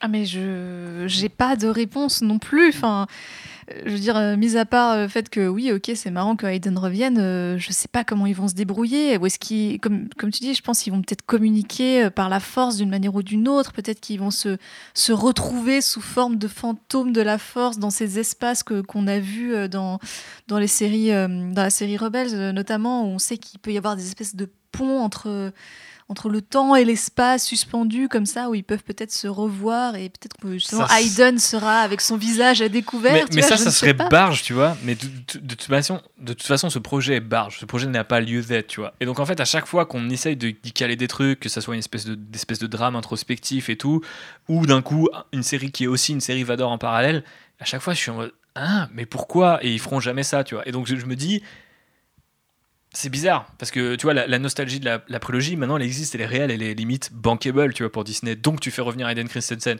Mais pourquoi faire si t'es bloqué tu vois d'un point de vue narratif? Ou alors ils ont trouvé un truc de ouf. Euh, Toby il a sorti son Excalibur et euh, non d'ailleurs c'est Jody c'est pas Toby mais mais euh, ouais une tête ça s'appelait Toby mais voilà du coup ça va être quoi? Ça va être un what if Star Wars est-ce que si Anakin n'était pas devenu Vador? J'en sais rien s'ils font s'ils vont dans ce domaine-là et qui risque à faire quelque chose d'aussi original et qui casserait euh, le fait que toutes les œuvres faites par Disney sont canoniques et tout ça, pourquoi pas? Mais si c'est vraiment juste pour raconter euh, bah, Obi-Wan et Vador euh, qui discutent avec le même procédé de la force que Rey et Kylo, déjà ça, fait, ça casse l'intérêt du lien entre Rey et Kylo. C'est-à-dire que c'est pas quelque chose de nouveau et qui, qui n'ont que pour eux, ça devient quelque chose qu'en fait tous les Jedi ont potentiellement. Je sais pas, je, tout me fait peur. Après, on sait que bah, dans Rebels, par exemple, il y a des épisodes où Ezra a un lien avec Darth Maul, où il, en fait il a des espèces d'hallucinations, où il le voit dans son environnement à lui, qui rappellent déjà un petit peu des trucs qu'il y avait entre Rey et Kylo. Ouais, mais c'est parce qu'ils ont communié autour d'un holoconcite et Jedi en même temps, donc ça fait quand même. Oui, mais là, Obi-Wan et, et, Anakin, ils étaient quand même super proches. Ils étaient comme des frères. Ah, mais oui Ouais, peut-être, mais euh, je sais pas. Euh, auditeur, auditrice, euh, si vous avez des idées, pitchez-nous des trucs. ne serait-ce que, tu vois, avoir deux, trois scènes avec Vador et d'un coup, Aiden Christensen, c'est bizarre parce que tu te dis, forcément, ils vont nous remettre la voix de James Earl Jones, tu vois, c'est No Way que d'un coup, la voix de Vador, c'est ça. Donc, euh, après, est-ce que ça peut être des espèces de scènes où il revient, tu sais, comme on en voit dans la trilogie originale, que j'adore d'ailleurs, toutes ces scènes où tu as le masque qui tombe et t'as les sondes autour de lui et tout, même ce qu'on voit dans Rogue One, c'est trop bien. Enfin, moi, euh, ça, je trouve Vador vachement plus inquiétant quand il est pas complet, en fait. Et euh, ça pourrait être sympa, tu vois, qu'on on est dans l'esprit, il y a des ça peut juste être des flashbacks ou que sais-je. Mais il y a quand même ce besoin de dire c'était une série Obi-Wan, maintenant c'est une série euh, Kenobi v Vador quoi. Enfin tu vois il y a vraiment ce côté là quoi je trouve. Mais euh, je sais que ça vend pas du rêve pour les gens qui aiment pas trop euh, Batman v Superman mais voilà. Passons à un projet plus mystérieux mais pas dans le même sens du terme parce qu'il reste quand même un petit peu mystérieux un peu moins inquiétant quand même, c'est le projet de Leslie Headland qui s'appelle The Acolyte. Euh, du coup, c'est un thriller, c'est une série euh, plutôt axée sur le mystère justement, euh, qui se déroulerait en fin de Haute République. Donc la Haute République, officiellement, je crois que ça commence à, à, peu près 200 ans avant la menace fantôme, donc 200 ans avant l'épisode 1. Donc là, la fin, je ne sais pas trop quand c'est, mais The Acolyte Qu'est-ce que c'est The Acolyte dans la mythologie Star Wars? Eh bien, c'est plus ou moins le padawan des Sith. Ce sont les acolytes. Donc, on est du côté, du, côté obscur, on est un peu loin des rumeurs précédentes de cette série euh, de Leslie Headland qui nous parlait d'arts martiaux, de personnages féminins, de comédie. Alors après, ça pourrait très bien être des personnages euh, féminins qui font des arts martiaux sous forme de comédie et qui enquêtent sur euh, le côté obscur, par exemple, puisqu'il y a un côté apparemment thriller. Mais moi, j'aimerais bien que ça soit un putain de truc sur euh, une jeune site quoi ou un truc comme ça quoi. Je, je sais pas. Et en tout cas ce qui est marrant c'est que enfin il y a deux choses déjà qui sont assez majeures je trouve même si tout le monde n'est pas forcément revenu dessus. La Haute République qui est canonisée dans un truc, euh, on va dire en live action et euh, un truc sur les écrans déjà, c'était pas le cas, c'était pour l'instant c'était que du papier. On s'en sert du coup comme un marqueur temporel. Et on nous dit on va faire un truc très orienté sur le côté obscur. Ce qui jusqu'à présent dans l'univers de Disney, alors il y a la Dyad in the Force mais qui est pas forcément liée au côté obscur. Il n'y a pas de thème comme ça, tu vois, euh, qui sont centrés sur un des deux côtés lumineux ou, euh, ou, euh, obscur. C'est généralement, on a beaucoup de trucs entre les deux, gris, neutre, le bendo. Voilà, vous mettez ce que vous voulez. Mais c'est sympa quand même d'aller tabler avec elle, Leslie Headland, sur ce sujet-là, non. Euh, oui, et puis je pense que ça, bah, ça va répondra à tout- tous ces romans de Haute République qui vont sortir bientôt, il me semble. C'est le mois prochain, non? C'est le arrive- mois prochain. Voilà, ça arrive bientôt. Donc, Aux États-Unis, en tout euh, ouais, ouais, ça arrivera dans trois mois ou dans quatre mois en France, tu vois. Mais euh, de d'avoir ce côté où euh, on sait déjà que ça va pas euh, entre guillemets rester que anecdotique ou que en roman. C'est-à-dire que c'est une période de Star Wars qui va aussi toucher le grand public et qui va pas euh, se euh, limiter aux gens qui lisent euh, les novelisations et les romans Star Wars. Donc ça va peut-être euh, bah, mettre un peu le- de lumière aussi sur les romans et donner peut-être une image du- d'une œuvre un peu plus globale et d'une saga Star Wars vraiment autre que la saga Skywalker. Après, euh, je connais pas du tout euh, Leslie Headland et euh, bah, l'orientation côté obscur. Ouais, si c'est vraiment pour parler d'une ou d'un Padawan Sith euh, et d'avoir peut-être une quelqu'un qui tombe du côté obscur, donc euh, revivre un peu le même arc que Anakin, mais d'une autre manière ou euh, peut-être sur, sur, euh, le plus long terme et de voir une descente aux enfers un peu plus longue avec plus d'étapes que, bah, que tu peux développer dans une série, alors que dans un film, bah, même si tu as une trilogie, tu que euh, deux fois euh, deux heures pour raconter ton histoire. Une trilogie, c'est deux fois deux heures, pas trois fois deux heures. Bah oui, mais t- dans le premier, euh, dans le Menace Fantôme, il est que gamin, donc il est pas encore du côté obscur. Ouais, alors, quand il voit pas de mais, il y a déjà quand même un regard hein, qui, moi, me- m'inquiète un petit peu. hein. Bon, bref, qu'est-ce qu'on en pense euh, du côté de Phobos de The Acolyte Est-ce que tu es un ange? Euh, non, moi c'est Thibaut. moi je suis un toïdarien, mais je suis, je mets que le haut et j'ai des, j'ai des petites ailes et tout, je suis bien quoi. Alors? Ça, l'esclavagiste. Bah c'est légal sur Tatooine. J'y peux rien si la République elle va pas jusque là. Vous, Voilà. en, vous en prenez aux mauvaises personnes, monsieur. Madame en l'occurrence. Bon alors, let's go. Qu'est-ce qu'on en pense? Euh, très intriguée, euh, je crois que j'en avais déjà parlé euh, par ce projet. Euh, donc voilà, ben là on a un titre, ce qu'on n'avait pas encore euh, jusqu'ici, on a même un logo qui est euh, Tranché par un sabre laser exactement. et voilà. rouge. Oh, c'est les méchants Donc bon, euh, pour la subtilité, on repassera, mais au moins l'intention est posée. Euh, et ouais, comme JB, moi j'aimerais bien euh, qu'on suive euh, ben, une site et que on, on explore et qu'on on essaye de comprendre un petit peu plus c'est quoi ce fameux côté obscur parce que. Enfin, mis à part que voilà, ça te donne les yeux rouges euh, et euh, envie de buter des gamins, euh, ben, genre on sait pas trop exactement en quoi ça consiste psychologiquement. Donc je, je serais curieuse que ça explore tout ça. Dans le côté thriller, moi ça me parle pas mal parce que on sait que Michael Jackson? Déjà, j'adore Michael Jackson, et euh, mais je préfère Smooth Criminal. Mais euh, du coup, ce que je voulais dire par là, avant que JB euh, fasse une excellente euh, parenthèse musicale, c'était que même si la Haute République se passe beaucoup de temps avant les films, les antagonistes qui nous ont été présentés, en tout cas les, les premiers antagonistes de cette série-là, de cette, on va dire, époque-là, ce ne sont pas les Jedi. Et, les Sith, pardon. Et euh, donc, du coup, si on nous parle euh, du côté obscur et qu'on nous emmène, tu vois, à une époque où peut-être ils sont en renaissance ou encore en cachette, où il y a une civilisation qui se crée, mais tu vois, on parlait de la société et qu'on est sur un espèce de truc un peu, euh, tu vois, type justement société secrète et tout, avec pas mal de mystères, je pense que ça peut être très cool et de suivre ensuite un personnage féminin et pas forcément une descente aux enfers, parce qu'une descente aux enfers, pour moi, ça implique que le personnage il est déjà bon en premier lieu. Et moi, j'aimerais bien savoir de pourquoi tu passes dans le côté obscur sans te rendre compte qu'en fait il est obscur. Parce que si tu prends la doctrine Sith et que tu enlèves les, yeux jaunes et le tuage d'enfants, à la base, il y a pas mal de trucs où tu es en mode euh, ouais, bon, la passion, ça me donne la force. euh, voilà, euh, avec cette passion-là, je, je défais mes chaînes. Je connais plus le code Sith, mais vous voyez l'idée. J'étais en mode genre, bon, bah, sur une planète où des mecs ils sont, je sais pas, enchaînés parce que c'est en dehors de la République, parce qu'à cette époque-là, la République elle est plus petite et tout. Je sais pas, il y, a- un truc intéressant à raconter. Et euh, effectivement, c'est pas subtil, Diacolite, le logo, mais c'est une facette de Star Wars qui n'a pas encore été explorer et qui par exemple dans, dans les jeux The Old Republic est un truc que les gens adorent tu vois la mythologie Sith et tout tu vois. Donc euh, c'était sûr qu'à un moment ils allaient tabler là-dessus. C'est cool qu'ils le fassent euh, avec euh, Leslie Headland même si on sait un peu rien du projet pour le, pour le moment. Et bon c'est quand même plaisant parce que là c'est le premier projet dont on a parlé qui a priori s'éloigne quand même vraiment de la timeline Skywalker qu'on commence à connaître en long en large et en travers quoi. Bah ouais c'est d'ailleurs le seul si je dis pas de bêtises. Alors on connaît pas du coup le, le, le contexte du film de Waititi, mais euh, à part ces deux-là, dont un qui potentiellement peut très bien se passer entre l'épisode 4 et 5, la période préférée de, JB, euh, effectivement, euh, The Acolyte est le seul. Donc voilà, plutôt pas mal. C'est pas pour tout de suite, puisque Andor est prévu pour 2022 et que Obi-Wan Kenobi tourne, part en tournage l'année prochaine, donc en 2021. J'imagine qu'on l'aura pas avant fin 2022, peut-être 2023. Donc The Acolyte, à moins que ça soit tourné en parallèle, et cette idée d'installer des différents voilà, studios à travers le monde dit qu'il pourrait peut-être le faire.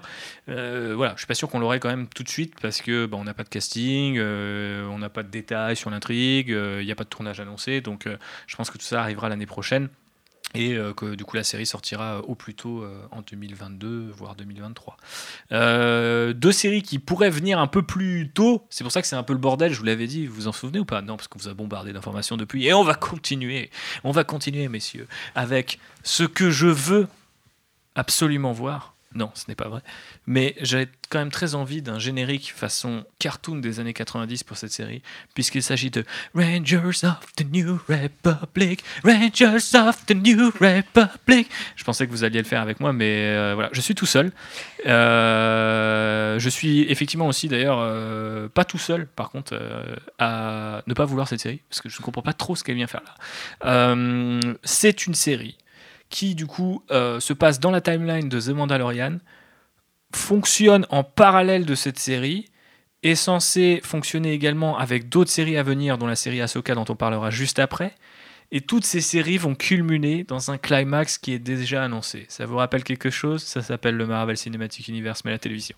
Donc, euh, donc ça va pas marcher. Donc potentiellement ça va peut-être pas. Souvenez-vous des séries Netflix. Voilà, c'est, bah après, là, il contrôle tout le truc, mais là où c'est étrange, c'est de se dire. parce que Defenders, il n'y a personne qui contrôlait rien.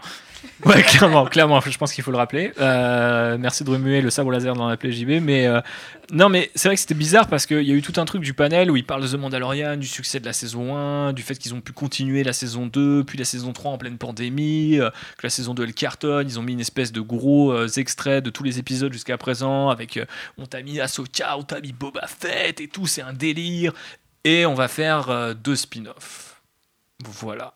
Rangers of the New Republic et Ahsoka étaient en mode ouais, on avait vu que vous forciez un petit peu des détails comme ça à droite à gauche. Moi, cette idée de Marvel Cinematic Universe Star Wars, ce verbe est extrêmement long, euh, déjà ne m'intéresse pas spécialement. Euh, factuellement, c'est déjà le cas parce que. Bah, c'est ça, c'est une... Star Wars fait déjà ça en fait. Il n'y a pas besoin de, de, mettre un tampon. Regardez, on le fait quoi. Ouais. Mais là, déjà comme ça. là, ils veulent capitaliser euh, sur une espèce de poche de cet univers et de dire entre les épisodes 6 et 7 il y a The Mandalorian et pour l'instant il y a à peu près que ça même s'il y a des jeux vidéo plein de romans etc c'est pour ça que les gens connaissent cette époque. On va donc prendre des personnages qui sont apparus dans cette série leur donner leur propre série et ensuite on va réunir les deux voire les trois séries. Pourquoi? Parce qu'à la fin c'est la bataille de Mandalore, parce que c'est, je sais pas, un event euh, éclaté au sol, du genre faut aller taper sur euh, Moff Gideon Junior. Enfin, je comprends pas trop le besoin de faire ça. Euh, et surtout, en fait, je trouve qu'il y a un côté un peu périlleux parce que à partir du moment où on va avoir un, une saison de, de Mandalorian, qu'on aura peut-être Endor à côté, qu'on aura notre Kenobi, qu'on aura notre acolyte et tout, tu dis aux gens ouais, tu veux aller plus loin dans The Mandalorian? Ah ben il y a ça, il y a ça, il y a ça. Et moi je trouve que c'est un bordel et que c'est juste plus simple de dire tout est anthologique tout se passe à des époques différentes. Et du coup, je sais pas, en février, euh, c'est ta saison d'acolyte et à Noël, c'est ta saison de Mandalorian. Ça se passe pas aux mêmes époques et comme ça, euh, euh, bah on, mange, mélange pas les torchons les serviettes, quoi. Mais, mais je sais pas, je me dis qu'ils ont envie d'essayer, tu vois, ce modèle cinématique universe. en l'occurrence, c'est à la télé, donc c'est pas cinématique, mais je pense que c'est cool qu'ils essayent. Je comprends pas pourquoi ils essayent sur potentiellement des persos aussi éclatés que les Rangers of the New Republic. Après, euh, si c'est le, contractuel de Mandalorian euh, qui se promène euh, dans son uniforme orange avec son petit calepin et qui prend des notes, moi ça, je veux bien. Ça, va être Brooklyn 999.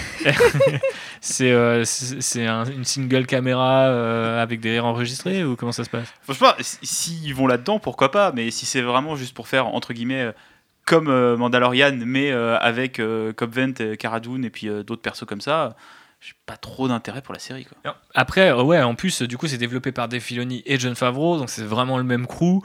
Et du coup, tu te dis, ce qui pourrait être très cool, c'est de dire, bon, le, le titre appelle quand même à ça, mais Rangers of the New Republic, euh, bon, c'est vaste la New Republic, tu vois. Et d'ailleurs, les personnages qui sont introduits comme des Rangers, donc au moins Cara Dune, si ce n'est Cobb Vanth dans la saison actuelle de The Mandalorian, ils sont pas dans la New Republic, ils sont dans la bordure extérieure. Donc, est-ce que c'est genre chaque épisode sur un perso différent? Et il y a vraiment un côté en mode des fois tu vas voir des persos que tu ne connais pas et, à la- et ça peut être des purs exercices de style et ça peut être sympa et le côté Mandalorian c'est juste que bah, effectivement quand euh, ils reviendront dans The Mandalorian pour taper un gros méchant euh, ça sera cool de tous les revoir mais est-ce que c'est nécessaire?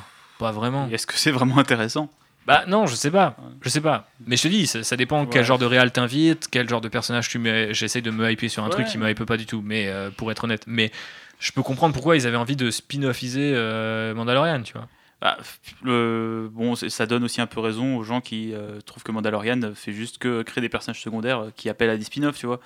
Donc euh, c'est un peu, c'est un peu dommage de distiller l'ADN de Star Wars là-dedans, le traitant de la même manière que Marvel, alors que bah, c'est Star Wars, tu vois, c'est censé être un petit peu plus noble que, que le traitement de, de Marvel par Disney. Donc dommage. Ou même de Marvel en général, parce que si tu regardes les comics, t'arrives sur une étagère, t'as des trucs Defenders qui sont éclatés pendant que la série Daredevil elle est trop bien, tu vois, ça arrive. Mm. Et du coup, c'est pas grave, tu fais un peu ton marché. Star Wars, généralement, tu fais pas ton marché parce que c'est fucking Star Wars et tout doit être bien et on est passionné par tout ce qui sort en Star Wars.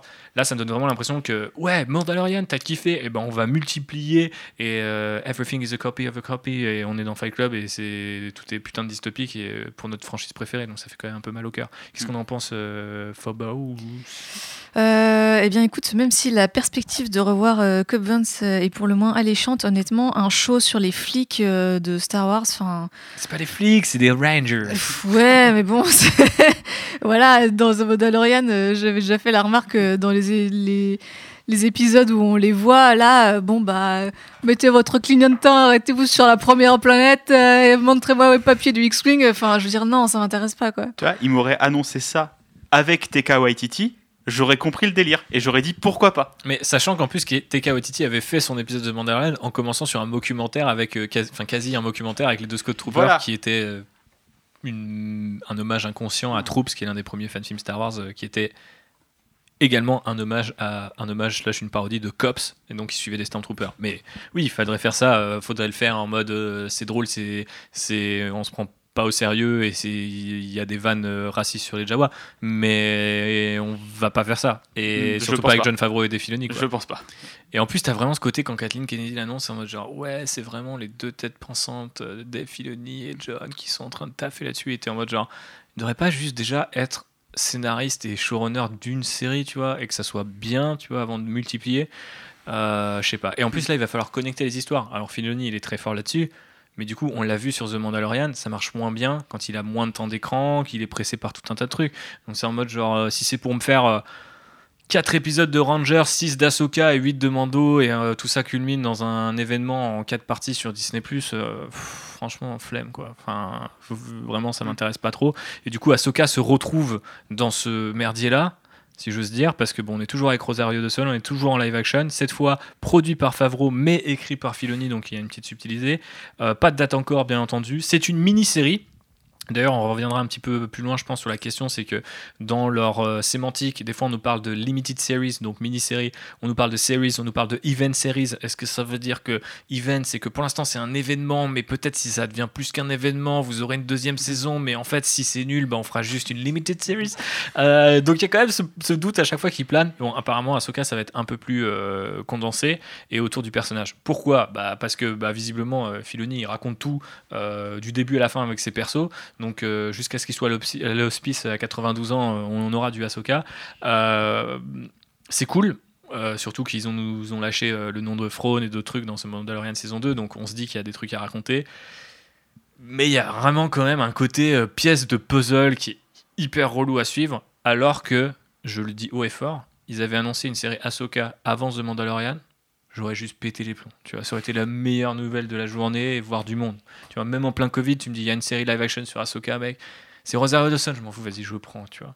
Et là, en fait, j'ai l'impression que c'est genre, ouais, bah du coup, Ahsoka, c'est devenu un spin-off de The Mandalorian. C'est horrible, quoi, quelque part, pour ce personnage qui, a, qui déjà mérite d'être un peu mieux représenté euh, visuellement, et en plus mérite peut-être une autre destinée qui est d'être condamné à des limités de séries, ça et là, quoi. Limite, j'aurais kiffé la revoir en animation et continuer avec, euh, euh, Ashley Eckstein, quoi, merde. Vous avez mis Rosario Dawson un épisode, c'est bon, on peut revenir un de ces quatre, et voilà, saoulez pas, quoi. Forcez pas, non? Je suis pas aussi attaché au perso que toi, donc. euh, Ça, c'est parce que t'as pas regardé Clone Wars ni Rebels. Voilà, donc tu vois, euh, effectivement, pour moi, ça va être un spin-off de Mandalorian, quoi. Et je pense que, vu l'importance du Quelle perso, c'est un peu triste. Effectivement. Mais bon, après, euh, voilà, il y aura les Rangers, il y aura Ahsoka, il y aura Mandalorian, il y aura Finn Jones qui reviendra en Iron Fist, et puis tout ça, ça me mélanger. Ah, putain, pourquoi tu fais ça, JB Pourquoi tu fais ça? C'est le seul qui n'a pas été annoncé dans Spider-Man 3, tu vois, je suis triste.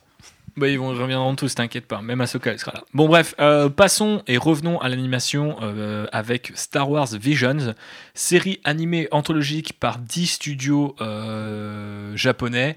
L'animatrix slash le Blade Runner slash le Batman animé japonais que on a chez Warner depuis un peu plus de 10 ans maintenant et qui arrive sur Star Wars. Cool, mortel, c'est génial, j'ai envie de voir, mais il y a vraiment, d'un point de vue industriel, il y a quand même un côté euh, hyper retardataire, je trouve. Ouais, et puis moi, je trouve que c'est limite du manque de respect envers les studios asiatiques et les studios japonais. Euh, leur dire, euh, bah, euh, ah, vous, vous avez fait du super boulot, faites-nous 6 minutes. Bah non, gars, faites-nous une série.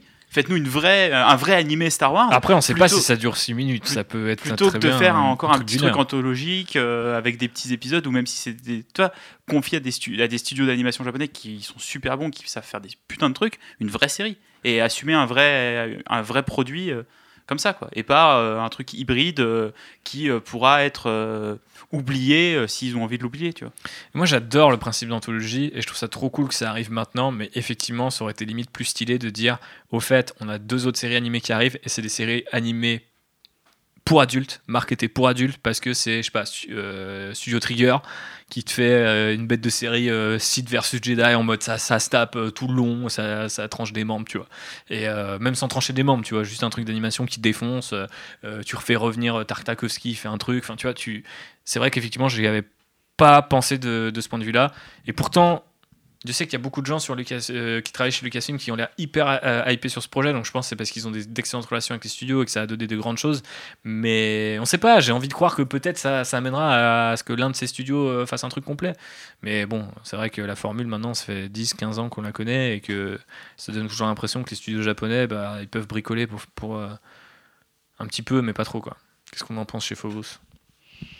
Oui, non, mais je, je suis d'accord avec vous. je trouve que c'est un. C'est un peu dommage de, de reléguer euh, ces studios-là cool à, une petite collection de ce qui sera quand même probablement des très courts métrages. Euh, mais oui, après, c'est cool. J'ai envie de le voir. Je pense que c'est vraiment l'occasion, pour le coup, euh, d'explorer des choses très différentes euh, visuellement euh, et dans, dans, dans les histoires. Donc voilà, assez intrigué sur ce projet sur lequel on sait quand même pas grand-chose au final. Donc attendons. Attendons, effectivement. Euh, et puisqu'on parlait de, voilà, vision et de, choses un peu plus créatives, on aura également aussi sur Disney ⁇ ce qui est décrit ni comme une série ni comme un film, mais comme une aventure, une rencontre entre l'animation, euh, Lucasfilm Animation, et ILM, Industrial Light and Magic, euh, donc les effets spéciaux habituels de Star Wars et Lucasfilm. Du coup, ça sera l'histoire d'un petit droïde qui va partir en mission secrète avec R2D2 et ses trois PO. Donc il y a vraiment un côté un peu c'est pour les enfants, mais il y a ce côté, en fait, on te décrit ça ni comme une série ni comme un film, et en plus on a travaillé avec ILM. Donc est-ce que c'est le début d'une animation en mode CGI-esque, tu vois, très perfectionnée, comme on peut l'avoir par exemple pour des cinématiques de jeux vidéo, ce genre de choses? Est-ce que ça va être du stop motion? Est-ce que ça va être encore un autre style d'animation euh, très différent? Est-ce que ça va être cette espèce de vallée de l'étrange de l'enfer euh, du style Le Roi Lion Peut-être. Je ne sais pas. Sinon, il y aurait John Favreau à la production. Eh, il faut suivre, il faut suivre. Non, mais je sais pas, je pensais même à un truc à la limite Spider-Verse, tu vois, avec des, plusieurs techniques d'animation mélangées, des, des, couches, tu vois, de, de, de couleurs et tout. Enfin, ça m'intrigue euh, pas mal ce projet, même si on sait très bien que euh, c'est plus ou moins une démo technique, tu vois, pour l'instant. Mais je sais pas, je j'étais euh, étonné qu'ils annoncent ce truc-là. Et d'ailleurs, c'est un peu le truc un peu symptomatique de, ces, de cet Investor Day dont on a parlé jusqu'au journal de TF1, tu vois, mais t'as vraiment les gens en mode Ouais, ils ont annoncé 12 projets, 12 séries, trucs de ouf. Et en fait, c'est A, A- A Droid Story et c'est un one shot, tu vois. Bon, ça peut devenir autre chose, mais tu vois ce que je veux dire. Pour l'instant, c'est plus ou moins une démo technique, quoi. Donc, faut peut-être pas s'enflammer. Ça sera sympa sur Disney. Et si c'est beau, tout le monde va en parler. va dire meilleur truc Star Wars depuis 2016 ou que sais-je. Donc, euh, insérer une date euh, là où les pointillés sont placés. Voilà. Qu'est-ce qu'on en pense? J'ai pas d'avis là-dessus. C'est tellement nébuleux comme truc que j'ai je sais pas à quoi ça va ressembler. T'es payé pour avoir un avis Non, t'es pas payé. Moi, mais... Bah si vous m'avez payé à manger. Ah oui, c'est vrai. Bon, Ouais, bah, t'as filé à bouffer, tu peux bien avoir un avis, non? Bah euh, c'est bon, ça fait 1h15 que j'ai un avis, là je Ouais, prends une pause. Ok, prends une pause. Phobos. Euh, non, mais le pitch, euh, c'est quand même un peu casse-gueule parce que de, les épisodes euh, droïdes qu'on a dans Rebels, dans Clone Wars, c'est pas les meilleurs épisodes. En général, c'est des plots un peu con-con, genre R2D2 doit aller acheter des pêches pour Je la réception de Padmé. faux. Euh, c'est- ceci est un vrai épisode par ailleurs. Mais, euh, Mais comment tu veux que je regarde ta série après quand tu me dis qu'il se passe des choses comme mais il n'est pas dans mon top des meilleurs épisodes. Et dans cet épisode, R2D2 va au spa pendant que ses 3 PO se fait kidnapper. Voilà, mais fais-moi un, un- un top des épisodes comme ça, genre les pires épisodes de Clone Wars. Comme ça, genre à dimanche matin où j'ai la gueule de bois, je me mets ça, et je me termine. Et après, c'est bon, j'ai regardé les croûtes, je peux passer aux bons épisodes. Ah ouais, non, mais t'as pas besoin de regarder les croûtes et aller sur euh, outriderpodcast.fr pour, euh, pour trouver le, le top dont on parle. Il n'y a pas de flop, mais je pourrais un jour, hein, un 1er avril, euh, vraiment me, vous infliger ça. Euh, ce que je voulais dire, du coup, c'est que l'épisode de Droid de Rebels, il est pas mal, mais bon, c'est pas grave. Euh, passons à euh, quelque chose de peut-être plus rassembleur. Une série Lando.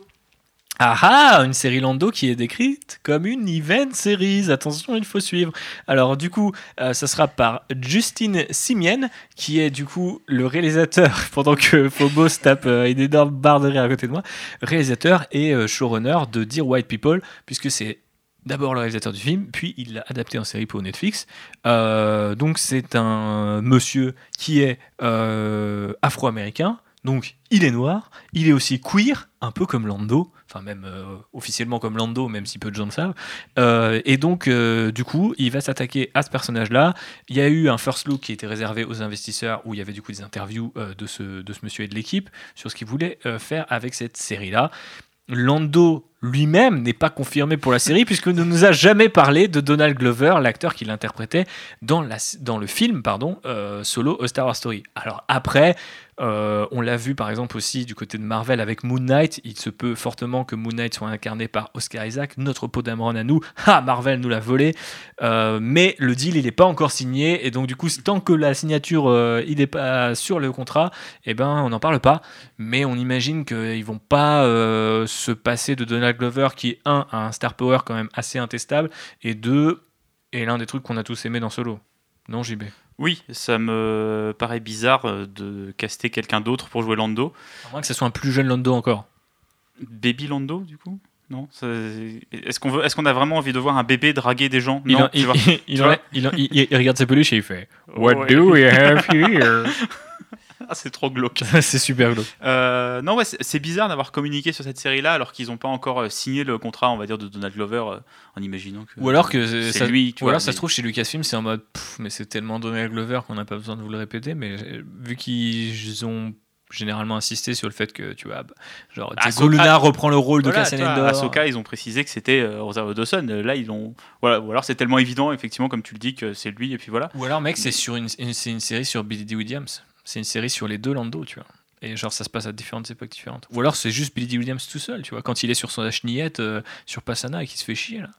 Ou alors c'est pour euh, rebondir sur la dernière scène dans l'épisode 9 où il est avec sa peut-être fille. Oh putain, et du non. coup, voilà. Oh non, non, non, non, non, c'est vrai. Non, mais c'est une rumeur, ça. En plus, c'est un vrai truc, ça. T'es en train de, encore de faire une blague d'un vrai truc, enfin, d'une vraie truc, d'une rumeur.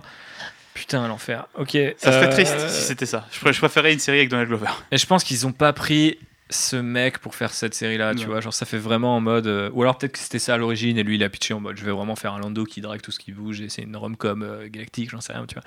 Euh, on, fait des pitchs nuls ici à Outrider, mais euh, vous voyez l'idée, quoi. On espère que ça va être quand même sympa et euh, que ça soit les chroniques euh, galactiques de Lando. Et puis voilà, Lord des Miller peuvent venir faire un petit épisode quand même. Le mec qui force tout le temps. Qu'est-ce qu'on en Tout pense, Phobos Euh, Petit point de diversité. oui, ok. Il y a des noirs, Constance, c'est à toi, vas-y.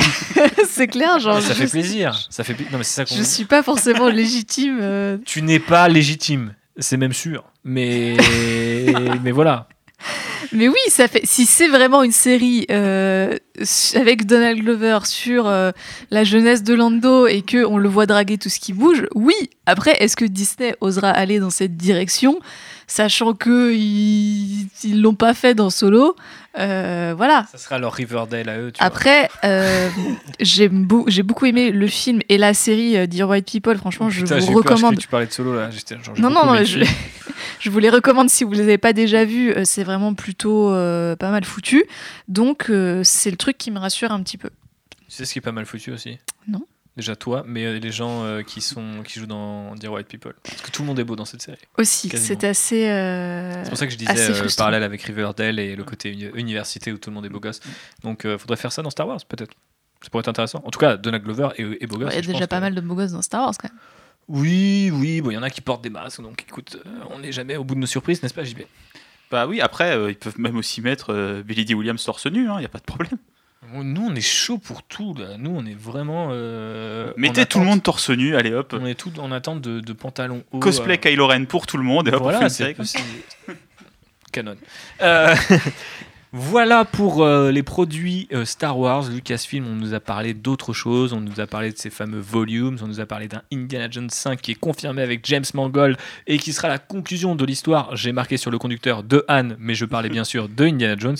Euh, il y aura une série Willow dont le premier épisode sera réalisé par John Chu de Crazy Rich Asians qui sortira en 2022 et on aura l'adaptation cinéma de Children of Blood and Bone qui est du coup un bouquin que Kathleen Kennedy euh, a lu parce qu'il a été conseillé par Michelle Rejoine qui était la productrice de Star Wars 9 et lui dit tu devrais lire ça et Kathleen Kennedy putain elle a dit c'est de la balle il y a un truc à faire donc elle a acheté les droits mais la Fox était déjà en train d'acheter les droits Donc elle a acheté la Fox. et donc, euh, c'est pas elle qui a acheté la Fox, mais au final, elle se retrouve à faire un team-up avec euh, Lucasfilm et 20th Century Fox sur cette adaptation-là.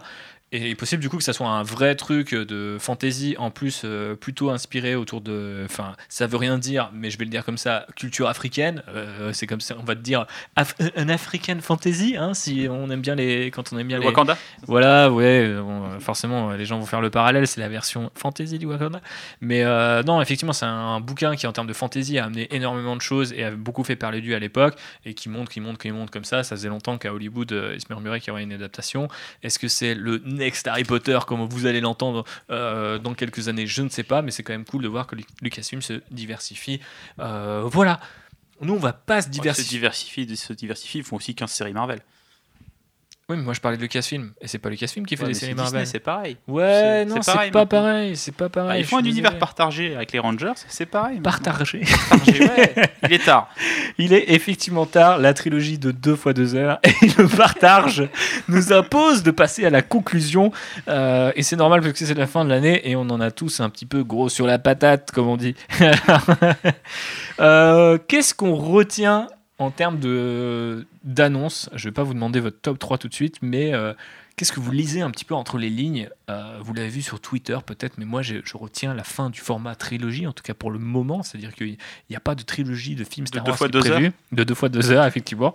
C'est bizarre parce que Star Wars a toujours gravité autour de cette trilogie-là, ou de ces trilogies-là, de ce format précis. Même quand Lucas avait terminé euh, la trilogie originale, on nous parlait d'une suite. Euh, Quand il était sur la prélogie, euh, fallait que cette prélogie soit terminée. Puis on nous parlait éventuellement d'une suite à la première. Euh, quand Disney a racheté, ils ont fait cette fameuse suite. Quand Ryan Johnson a été annoncé à la tête de sa propre trilogie, on parlait de trilogie. Quand Benioff et Weiss ont été annoncés sur un Star Wars, on parlait d'une série de films, donc peut-être pas forcément une, une trilogie, mais peut-être une quadrilogie ou un diptyque. Donc visiblement, il y avait une idée de créer des, d'avoir cette structure en acte bien définie. Et là, on est factuellement dans quelque chose de plus cinématique univers, en mode on introduit un nouveau concept ou un nouveau personnage, et c'est d'ailleurs souvent des personnages, et on verra s'il y a une trilogie euh, Star Wars par Watiti, une trilogie Rock Squadron, etc. Et je pense qu'on n'y échappera peut-être pas. Je pense pas que du coup on puisse considérer ça comme des trilogies Star Wars, en tout cas au sens propre du terme, parce que quand on dit trilogie, quand on parle des grandes trilogies, on pense, je sais pas, Matrix, Seigneur des Anneaux, Star Wars, enfin, il y en a pas, y en a pas tant que ça. Il y a plein de films où il y a trois films, mais on les considère pas tellement comme des trilogies. Et moi, cette fin-là, elle me chagrine un petit peu Mais d'un autre côté, je me dis que ça sera mieux explorer de nouvelles choses pour revenir sur un format plus classique d'ici, je sais pas, à l'horizon 2025, quand on aura tous poncé des trucs un peu à droite à gauche et qu'on sera en mode genre, vous voulez pas nous faire une putain de trilogie qui défonce Et là, ils sont là. On vous a entendu depuis ces dernières années, et voici la trilogie de Ryan Johnson avec euh, Edgar Wright, machin, enfin que des putains de noms, et genre en mode euh, tout est écrit à l'avance, vous pas, ça va, être, de la balle, et ça se passe 200 ans après, que sais-je. Je sais pas, qu'est-ce que vous en pensez Qu'est-ce que vous voyez euh, pour ça?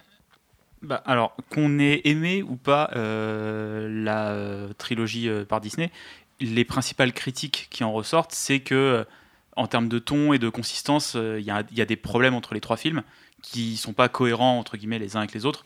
Donc je pense que c'est pour ça qu'ils sont beaucoup plus frileux pour repartir sur quelque chose d'aussi gros et ils vont se contenter là euh, pendant quelques années de faire des films, on va dire des films solo, pas, pas des films solo, mais même si, solo, même si solo 2, euh, on ne sait pas où ça en est. Euh, donc voilà, je pense que ça va plutôt se développer sur des films comme ça. Peut-être le retour d'une trilogie plus tard, mais j'y crois pas trop, parce que je pense que si il se relance sur une trilogie, c'est avec une seule personne à la tête des trois films. Je pense que maintenant, dans le cinéma de 2021 et dans le contexte de comment le public réagit au cinéma de 2021, il n'y a aucun réalisateur qui veut s'engager sur trois films Star Wars. Mais c'est terrifiant ce que tu es en train de me dire. Mais le monde est terrifiant, Thibaut. Oui, alors déjà, ça, je suis, on est d'accord, mais il y a quand même un côté Star Wars a décidé de plus être Star Wars. Bah, tu vois, si, si t'es hyper cynique, tu, tu, peux le dire comme ça. Tu veux une autre démonstration de mon cynisme? Ouais, n'hésite pas. Il n'y a pas de série pour enfants dans ce qui a été annoncé là? C'est que des trucs pour les adultes? Il y a Star Wars Droid. On sait pas. Non, mais Star Wars, c'est pour les enfants. Bah, euh, euh, une, série thriller, une série d'espionnage sur Cassian Endor, le Bad Batch avec des clones défaillants et euh, Obi-Wan et Vador qui se passent du sable via Skype. Je crois que c'est pour les enfants ça. Bah je sais pas, ouais ouais non, c'est vrai qu'il y a mais d'un autre côté, c'est pas c'est pas les enfants qui ont le pognon, tu vois, de faire vivre euh, Star Wars. Je pense que malheureusement les enfants seront toujours condamnés à apprécier mm. Star Wars par rapport à leurs parents, leurs grands frères, leur entourage et donc du coup ça ça continue de tourner tant que les adultes s'y intéressent aussi. Mais tu vois des, séries comme Clone Wars ou Rebels, elles étaient au départ pour un public, euh, un jeune public, mais elle parlait aussi à un public plus âgé. Oui, elles avançaient en même temps que le là, public. il n'y a pas grand-chose euh, qui rentre là-dedans. Mais c'est ça qui est chaud, c'est que moi Bad je préfère... Batch, ça reste quand même dans cette euh, lignée-là. Oui, mais c'est le prolongement d'un truc qu'on a déjà eu, là où depuis la fin de Rebels, il y a cette rumeur comme quoi Filoni va faire sa troisième trilogie qui serait sur Enfin, ça, ça, c'est pas une trilogie, mais du coup, il aurait fait une trilogie de séries. Le, mec va très loin, mais une dans la prélogie, une dans la trilogie originale et une dans l'époque post-logie, tu vois. Et ça, il y a toujours pas. Et même pour beaucoup de gens, et je sais qu'il y a pas mal d'auditeurs et d'auditrices qui me l'ont dit, ils m'ont dit, c'est bizarre que même que même après avoir conclu la post-logie, il n'y a pas d'envie de raconter des trucs dans la post-logie. Il n'y a pas First Order au Star Wars Story, il n'y a, y a pas de trucs qui peut-être encore serait raccroché à un Star Wars qui existe, mais un Star Wars plus récent. Euh, je sais pas, il y a peut-être des trucs à raconter. Enfin, tu vois, si à la place d'une série Lando, on avait une série sur Finn avec Boyega qui dit bah moi je vais raconter un truc sur Finn quand il est dans le First Order ou quand euh, après il est dans la Résistance entre les épisodes 8 et 9 et tout. Genre euh, j'ai pas aimé comme vous avez traité mon personnage, on fait un pur truc, on va trouver un pur showrunner. Let's go, tu vois. Mais après les mecs ont été traumatisés de comment ils ont vécu bah, aussi cette trilogie. Mais il y a du coup cette espèce d'idée de la trilogie originale, Les Jamais Loin, et quand on fait des trucs qui s'en éloignent, c'est des trucs hyper conceptuels, et on, fera plus jamais de trilogie, mais genre, même en mettant un, réalisateur de série ou un no-name, s'il a une idée, que, enfin, let's go pour un espèce de showrunner de trois films, tu vois, même s'il fait pas tout tout seul, faut qu'il soit bien entouré, comme George Lucas l'était, comme euh, Abrams, Ryan Johnson et Colin Trevorrow devaient l'être à l'origine, tu vois. Et moi, je, enfin, essayé d'être optimiste dans mon Fred, mais ce que dit JB me, me, me fend le cœur parce que je me dis, ouais, ça va être la fin du Star Wars que j'aime, mais ça va être du bon bec. tu pioches dans le paquet, de temps en temps, c'est le régalade, tu vois. Dedans, t'as as le citron, t'as le cerise, ils sont bons, t'en as d'autres, t'es là, ouais, ça a pas de goût, ça me reste en bouche, j'ai envie de le cracher, quoi. Tu vois ce que je veux dire? Et j'ai pas envie de ça, etc. J'ai envie que le bon bec soit plus un harlequin, tu vois. Il y a plein de goûts en même temps, et des fois, il y en a, ils sont pas très bons, mais tu vois, c'est expérimental un peu, comme bonbon le harlequin. Et moi, j'ai envie que Star Wars soit un harlequin. Ah là, c'est une boîte de Quality Street. Hein. Ouais, ouais, mais il y a des bons trucs aussi encore. Donc je sais pas, qu'est-ce que t'en penses toi de la trilogie avant qu'on continue de faire cette métaphore sur les bons becs, euh, Constance? Bah, De l'absence de trilogie. Euh, c'est. Pardon. Je, pense en même temps qu'il y avait besoin peut-être de faire une pause. Euh, tu vois, après, après cette première trilogie. Donc, mais est-ce que ça va être une pause? Je me permets de te couper. Ou est-ce que, comme dit JB, au final, ça va suffisamment bien marcher pour que les mecs se disent pourquoi on reviendrait, tu vois, sur le modèle précédent? C'est là où moi j'ai peur. Je, je pense quand même qu'ils finiront par y, revenir. parce que c'est bah, ça reste euh, l'ADN de Star Wars, euh, même d'un point de vue euh, marketing business, ça fait sens aussi hein, de développer des trucs et de les rentabiliser sur, sur une trilogie. Après, là, dans toutes ces annonces, c'est étrange parce qu'à la fois, on a l'impression qu'ils partent un petit peu dans tous les sens et en même temps, on reste quand même vachement en territoire connu. Enfin voilà, c'est les persos qu'on connaît, c'est les époques qu'on connaît, mis à part Acolyte, tout le reste, a priori, c'est des trucs qui vont exploiter euh, ben ouais, des, des, des, endroits et des gens euh, que qu'on a déjà vus. Donc, euh, ou lu. Ou, lu, effectivement. Pour Rogue Squadron, par exemple. On a l'impression qu'ils répondent aussi à cette idée de. Je crois que c'était en début d'année, les gens s'étaient foutus de la tronche de Kathleen Kennedy parce qu'elle disait, contrairement à Marvel, on n'a pas le source matériel, on n'a pas des milliers de bouquins dans lesquels aller piocher. Et les gens, c'était là, genre, il y a tout l'ancien univers attendu. Et alors, oui, ils ont raison, les gens, mais d'un autre côté, elle, elle a raison aussi, au sens où, bah, si elle a enlevé cet univers étendu là, qui est pas cohérent avec les films qu'elle a fait depuis, c'est pas pour aller repiocher dedans. Mais très clairement, Rock Squadron, à part Throne, il n'y a pas de marque plus forte dans l'ancien univers étendu, je crois, tu vois. Peut-être The Old Republic, mais The Old Republic, c'est déjà plus ou moins canon, puisqu'on a The High Republic, tu vois. Donc ça peut très bien évoluer en The Old Republic derrière, tu vois. Et Rock Squadron, c'est pareil, tu mets ce que tu veux dessus, donc c'est hyper, c'est un produit hyper facile à vendre, quoi. Et euh, moi, ça me fait penser à un autre truc qu'ils avaient dit, mais plus loin, et après Solo, où ils disaient en fait, on va grave ralentir sur les personnages dits legacy characters, donc un peu les personnages qui justement viennent de la trilogie originale ou que les fans connaissent déjà. Résultat, on se retrouve avec une série Lando et une série Obi-Wan, tu vois. Et une série Ahsoka qui est rattachable entre guillemets à ces personnages-là ouais, aussi. ouais, et un truc de, droïde avec euh, R2D2 et S3PO. Enfin, mais le truc droïde, je pense qu'on peut le laisser tranquille parce que, encore une fois. non, ça fait partie des 11 projets et moi je ne veux pas voir 11 Star Wars par an. C'est pas ça, il faut lire le truc jusqu'au bout. Mais euh, c'est vrai que ça fait beaucoup d'un coup, quoi. Mais surtout que là, on imagine que c'est le plan pour aller les 5 prochaines années 6 max il va y avoir euh, encore d'autres Officiellement, c'est les euh, plans jusqu'à 2000, jusqu'à 2023. 3 ans C'est chaud. Bah ouais, mais c'est en 2023, on verra ça veut pas dire qu'ils sont sortis, mais on aura vu, euh, enfin tu vois, euh, Noël 2023 c'est Rock Squadron, donc on aura vu les trailers, on en saura déjà euh, Taika s'il fait vraiment un film, on saura quelles séries seront programmées sur Disney Plus par la suite, lesquelles seront renouvelées pour des saisons suivantes s'il y a besoin de les renouveler, etc. Tu vois, enfin les renouveler, je pense qu'ils renouveleront toujours les trucs Star Wars. Je les vois mal annuler un truc parce que ce serait un aveu d'échec énorme, tu vois. Mais je pense qu'il y a peut-être, c'est peut-être pour ça qu'ils parlent aussi d'event series, tiens d'ailleurs, c'est en mode genre on va faire une saison, puis comme ça si ça marche pas, ça sera un event, puis si ça marche il y aura une saison 2, tu vois. À la limite, c'est peut-être pas plus mal parce que ça va les forcer aussi à boucler un petit peu leurs histoires.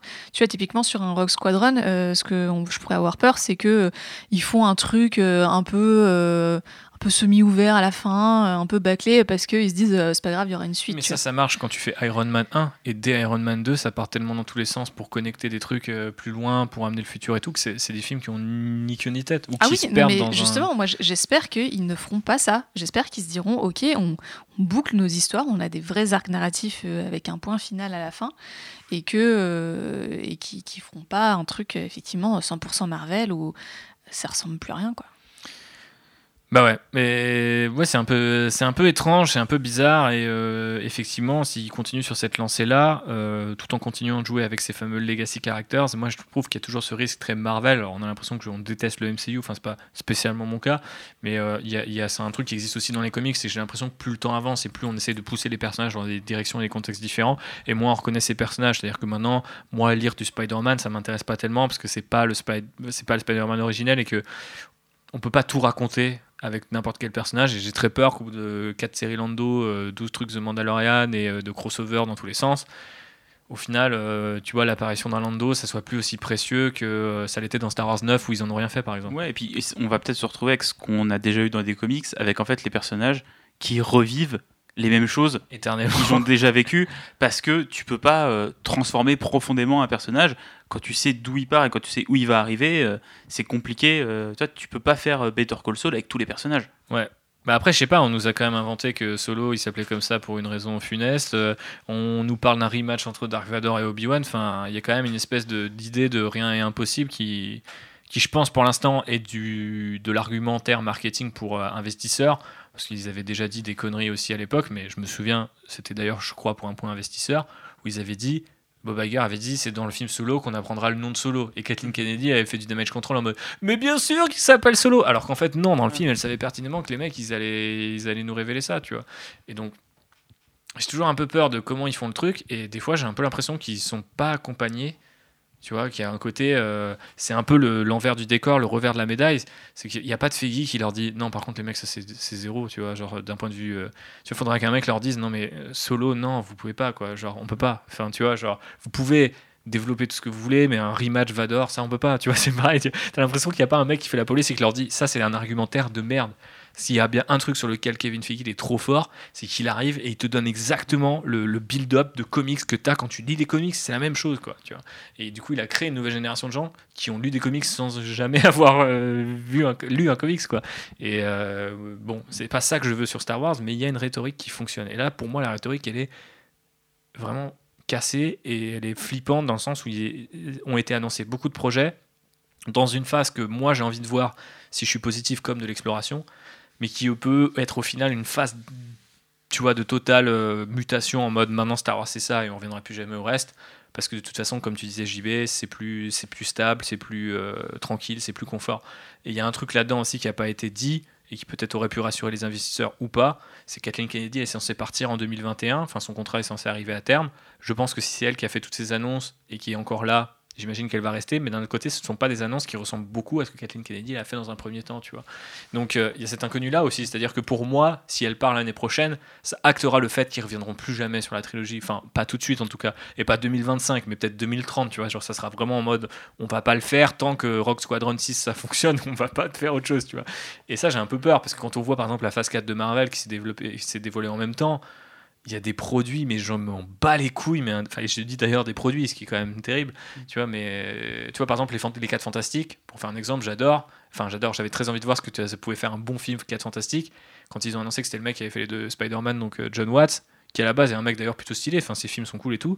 Mais je suis en mode genre, bah en fait, le gars, ça fait trois films qu'il fait chez Marvel et il fait trois fois le même film. Et du coup, bah, il y a aucune chance que ça me plaise vraiment. Tu Mais vois. pour euh, juste parler un peu plus de Marvel, là, je pense que euh, ils ont été extrêmement victimes en fait de la pandémie et du Covid, parce qu'avant, tu avais une avalanche en fait. Marvel, c'était, tu avais un film tous les trois mois, tu avais un film, euh, tu étais à peine sorti de ce film-là, tu avais la promo de celui d'après qui commençait, et en fait, tu étais tout le temps dans Marvel. Il y a Là, eu, y a une pause. y a eu et- Avengers qui a un peu mis un point final à plein de choses, et le truc a pas redémarré derrière. Quoi. Mhm. Donc, euh, je, je pense vraiment que ça va être compliqué pour Marvel de redémarrer aussi fort que ce qu'ils étaient avant. Euh, et j'ai peur qu'il se passe la même chose avec Star Wars. euh, Oui, parce que j'allais te dire, Star Wars, ça, ça y est, on a mis le point final euh, il y a un an, Voilà. quasiment jour pour jour.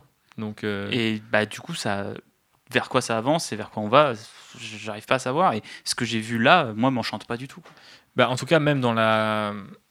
D'un point de vue podcaster aussi, nous on aime bien suivre les différents gens qui font l'actu de Star Wars, qui vont s'y attaquer. Et quand tu dis, bah t'as Patty Jenkins sur Rock Squadron, c'est cool. Du coup, il y a son background à elle, le, bag- le bagou de Waititi. On va avoir Leslie Headland, il y a des trucs assez cool et tout. Mais en fait, c'est- on est toujours ra- raccroché à un truc qu'on a déjà vu, où il n'y a pas cette espèce d'excitation qu'on avait même alors que c'était une suite de Retour de Jedi avant The Force Awakens. On se disait putain, c'est Star Wars qui est de retour et tout. Alors après, il y avait eu 10 ans d'absence, mais là, il y aura plus jamais 10 ans d'absence, en tout cas pas tout de suite. Mais au cinéma, même là, au final, on aura plus de trois- enfin 4 ans d'absence. C'est quand même assez long. Euh, mais Derrière, derrière, 4 ans d'absence au cinéma, mais t'as eu Mandalorian, ouais, t'as plein de trucs. plein ouais. de jeux vidéo qui sortent à côté, t'as des comics, t'as machin. T'as la licence euh, Star Wars, elle, Elle vit. Ouais, Elle, sûr. vit- elle vivait avant aussi, mais peut-être pas euh, aussi médiatiquement. Et du coup, de pas avoir, de plus avoir le, toi, le Star Wars, ça devient plus un, un vrai rendez-vous, un Mm. film Star Wars. Maintenant, c'est ah bah, un nouveau film Star Wars. Oui, puis d'autant moins un rendez-vous que même avant, il y avait cette idée de gamme où tu avais la trilogie, les spin-offs.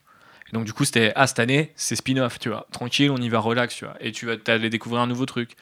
Et au final, ça n'a pas marché. Donc, ils sont revenus sur la. Ils ont terminé la trilogie. Et maintenant, ils abandonnent aussi la trilogie. Et donc, du coup, il n'y a même plus cette logique d'alternance où, quand Kathleen et et Kennedy est arrivée, pour tout le mal qu'on peut penser d'elle, enfin, c'est pas mon cas, mais il y a beaucoup de gens qui, ne l'aiment pas. Elle a dit bah moi je vais faire la suite de ce que voulait faire George, c'était une trilogie et derrière euh, il voulait aussi faire des spin-offs et Disney m'impose parce que j'imagine que c'était le cas de faire un... ils sont plus tendres avec Star Wars qu'ils le sont avec Marvel, c'est pour ça qu'on parle beaucoup de Marvel pour les comparer, mais il lui imposait quand même de sortir un film par an. Tu vois, donc euh, il fallait faire des spin-offs. Euh, et maintenant, tu as un peu ce côté, on va faire un film par an, mais là, voilà, ils lui ont refilé un, break de 4 ans, ce, qui est, ce, que Marvel a eu par hasard, enfin, n'aura jamais, et, a eu un petit peu un break par, hasard. Donc, je sais pas. Mais euh, il y, a, y a ce manque de côté. En fait, j'ai l'impression qu'il n'y a plus de capitaine à bord. Et qu'il n'y a plus de grands chantiers non plus. Tu vois, je sais pas si vous avez cette impression-là, qu'en en fait on va vers euh, un futur bourré de trucs, mais qui part tellement dans tous les sens. Après voilà, c'est peut-être ça maintenant. Star Wars, c'est une marque ombrelle et chacun prend ce qu'il veut et c'est pas c'est pas cet événement comme tu dis euh, JB c'est plus une marque événement c'est une marque globale et euh, on peut pas tout consommer comme on peut pas acheter euh, toutes ces paires de Nike et qu'on peut pas s'habiller avec une seule marque de vêtements enfin je sais pas Constance t'en penses quoi? Après, il faut aussi relativiser. Hein. Je veux dire, là, ils ont annoncé tout ça. Ça veut dire quoi? Ça veut dire que sur une année, on va avoir aller un film et deux saisons de séries qui sont pas des saisons en 24 épisodes non plus. Donc, je pense que ça, ça se fait. Tu vois, genre si vraiment tu veux consommer ça, euh, même en étant en mode. Euh, euh, c'est même pas est-ce que les gens auront le temps, même s'il y a beaucoup de gens qui n'auront pas le temps, mais c'est la façon que tu as de, de, de, kiffer. On, dans, nos, dans les racontements Star Wars, on dit c'est quoi ta relation avec Star Wars? Ta relation avec Star Wars, elle n'est pas la même si c'est un film par an du coup, c'est sacré quasiment, tu vois. Même si c'est un film par an, c'est un film par an, tu vois.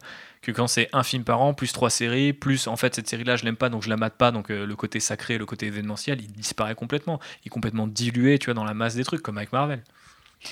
Ouais, en fait, je pense qu'ils essayent de, de recréer au sein de Star Wars plein de niches euh, et de, de, faire des espèces de sous-fandom en fait, euh, qui est, euh, alors je sais pas si c'est une stratégie vraiment hyper consciente, mais je pense que c'est ça en fait qui va se passer au final. et c'est ça peut être, stratégie, je pense. Ça peut être assez intéressant en fait pour aller choper des gens divers et variés quoi. Et le fait d'avoir des séries, des films, enfin des trucs qui sortent tout au long de l'année, certes t'as pas le côté événementiel, comme tu dis, un peu sacré, un peu mystique, voire qui qui, peut y avoir autour de tout ça, mais tu as une conversation qui se continue euh, tout au long de l'année, euh, surtout si euh, sur chaque série garde le rythme Mandalorian où du coup tu as un épisode par semaine. au final, tu vas avoir genre je sais pas 3 4 mois dans l'année où tu vas avoir des trucs Star Wars qui vont sortir toutes les semaines. je pense que oui, en termes de, de conversation et de bruit généré, ça va se poser là. Après, est-ce qu'ils vont pas se prendre un espèce de retour de flamme là-dessus aussi? Il y a beaucoup de gens qui ont dit quand même que les gens sont habitués à voir Kevin Feige derrière un tableau avec toute la phase ils ont vu l'image avec Kathleen Kennedy, il y a beaucoup de gens qui ont fait OK, c'est mort. Enfin, pour moi, Star Wars, c'est dead. C'est vraiment le moment là où j'ai. Enfin, je pense que dans quelques années, on risque de se rappeler de cet Investor Day euh, pour beaucoup de gens en mode genre, c'est le moment où j'ai décroché, c'est le moment où j'ai dit j'arrête, c'est le moment où j'ai. Ou, ou alors à l'inverse, c'est le moment où c'est devenu trop bien parce que j'ai envie, tu vois, de plus de trucs et tout, parce que ça peut être carrément votre cas. C'est voilà, on rentre dans, un, dans une nouvelle ère Star Wars. Je veux surtout pas être euh, l'équivalent du mec qui crachait sur la prélogie ou qui aimait pas les émotions du retour du Jedi. Tu vois, en mode si vous voulez les mater tous et que vous trouvez ça tous trop, très bien, c'est cool. Mais j'ai l'impression que du coup, il y a, euh, quelque part, il y a une forme de capitulation.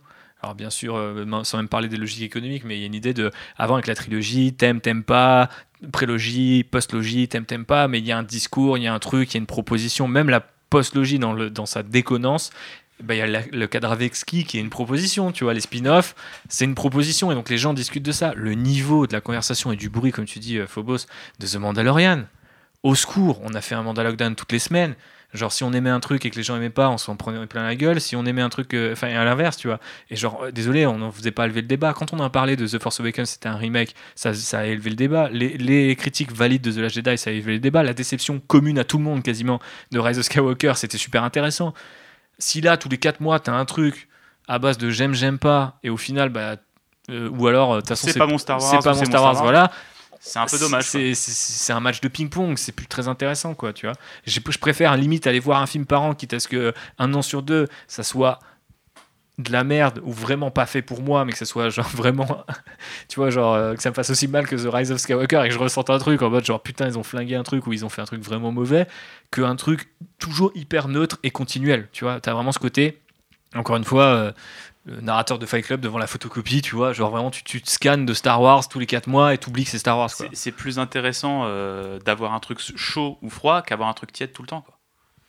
Bah ouais, après c'est toute la question. Là, on est forcément bombardé de toutes ces infos et je pense que ça fait aussi un peu pour les investisseurs, pour les médias et comme je vous le dis, on en a parlé jusque dans des chaînes de grandes antennes en France, donc c'est que ça marche. Hein. Enfin, c'est que ça fait effectivement l'effet d'une bombe médiatique, mais pour nous, ça fait beaucoup d'un coup. C'est-à-dire qu'en fait, s'ils avaient annoncé ça de manière diffuse sur un an et demi euh, ou les trois prochaines années à venir, puisque c'est à peu près les trois à cinq prochaines années de Star Wars, peut-être ça m'aurait moins dérangé. Mais là, tout d'un coup, je me suis dit, ok, en fait, là, j'ai le temps d'actualiser. Enfin, j'ai pas le temps parce que ça fait beaucoup, mais on, est sur Rider et donc forcément on se prend la tête, on discute entre nous avant d'en parler avec vous et, voilà, on fait notre, euh, notre autocritique aussi de fans de Star Wars avec est-ce qu'on en veut à ce point et surtout qu'est-ce qu'on veut voir et j'en viens au top 3 parmi les annonces de ces 11 projets, le top 3 de JB. Euh, et eh ben, en premier, euh, ça sera quand même Rock Squadron. Mhm. Euh, parce que l'idée d'un Top Gun dans Star Wars, je prends. Ensuite, les images qu'on a vues de Andor bah, m'intéressent quand même un petit peu. D'avoir quelque chose de différent de Mandalorian, et même si je pense que ça va rester une série à peu près avec le même budget, tu vois, dans, une esthétique globale assez proche, mais avec là une proposition de plus de décors, un peu plus urbain peut-être, pourquoi pas. Euh, et ensuite, en troisième projet, euh, bah, je dirais Obi-Wan, mais à, reculons vraiment, quoi. Dans le sens où euh, j'ai peur de ce qu'ils vont faire. Et, et c'est peut-être ça qui est triste, c'est que les autres séries, limite, en fait, elles ne m'intéressent pas. Mhm. Alors que Obi-Wan, j'y vais en me disant, mais qu'est-ce qu'ils vont faire, quoi? Est-ce qu'ils vont casser Obi-Wan, Serait-ce peut-être la meilleure façon de te surprendre si la série elle est trop bien. Ah bah je, mais oui, sur, mais bien sûr. J'ai envie d'aimer des choses, tu vois. Là, je suis vachement pessimiste ce soir, mais euh, si les séries elles sont bien, je serais trop content. Ah bah ouais, mais, euh, nous tous, hein, mais effectivement, c'est vrai que ça fait beaucoup et euh, beaucoup à, digérer avant même d'avoir commencé de, goûter ce fameux repas un peu copieux. Quel est ton top 3, ma chère Phobos? Eh bien, moi, j'attends beaucoup Endor. En 1, donc, tu fais un tri Ouais, ouais, bon, c'est un peu dans, dans le désordre. Hein, euh. Donc tu fais pas le tri, ok. Donc Endor. Donc ouais, Endor. Euh, Endor, il faudrait les prononcer différemment. De... C'est vrai, de la planète, euh, parce que sinon ça va poser problème. J'attends aussi beaucoup The Acolyte. comme je l'ai dit tout à l'heure, c'est le projet le plus, euh, le plus novateur pour moi dans tout ça. Donc euh, forcément, euh, j'ai envie de voir ça. Et puis surtout, on nous promet enfin des persos féminins en tête d'affiche d'une série. Donc ça, c'est cool, hein, parce que la plupart des projets annoncés sont quand même très masculins, on va pas se mentir. Mhm. Euh, et du coup, en troisième, euh, je vais dire Rock Squadron. Euh, je voilà, comme JB, je pense que ça transpire la passion. C'est moi qui suis pessimiste. Non, mais non, mais en plus, je, enfin, je j'ai vraiment envie de voir ce que ce que elle peut proposer. Euh, Patty Jenkins, je suis désolée, je suis un peu un peu fatiguée euh, de, de, cette journée, de tous ces projets là. Il y a trop de choses. Mais euh, mais non, mais en vrai, enfin, faut pas oublier, je pense pour ceux que celles et ceux qui nous écoutent, que on a un regard un peu critique, qu'on aime bien décortiquer, analyser et tout. Mais on aime Star Wars en fait. Genre moi, je je suis contente qu'on nous propose autant de trucs quoi. Donc j'espère juste que tout sera à la hauteur et que on sera euh, surpris aussi au passage, ça serait cool. Euh, donc voilà, mais, euh, en vrai, j'ai, un peu envie de, j'ai un peu envie de tout voir. Bah, bien sûr, non, mais on a tous envie de tout voir, on a tous envie que tout soit bien, même les projets qui nous intriguent pas forcément ou qui sentent un peu le soufre, on, demande que à être convaincu et je pense que de toute façon, je, sais, apparemment, je, dois le rappeler, mais effectivement, on aime Star Wars et il faut qu'on continue de le décortiquer. C'est pour ça que le podcast il est intéressant et qu'on éditorialise effectivement Star Wars et que pour beaucoup de gens, peut-être c'est rentrer dans une forme de cinéphilie, d'être trop pointu, etc. Mais voilà, si on n'est pas un minimum exigeant face à euh, bah, la première puissance mondiale euh, dans le milieu de la culture, euh, bah, on va pas aller, on va, se faire bouffer très vite, quoi. Et voilà, peut-être que ça signera un jour l'arrêt de mort de l'autre rider, hein, parce qu'on sera vraiment trop rebelle pour continuer à, débriefer cette franchise. Et très clairement, j'ai pas envie d'être le repère des haters d'un truc que d'autres, notamment les plus jeunes générations, pourront kiffer. Donc le vaisseau restera dans son hangar à ce moment-là, mais en l'état, bah, voilà, on est encore concerné par ça Bien sûr qu'on aurait aimé découvrir tout ça sous une forme euh, plus euh, festive, plus magique.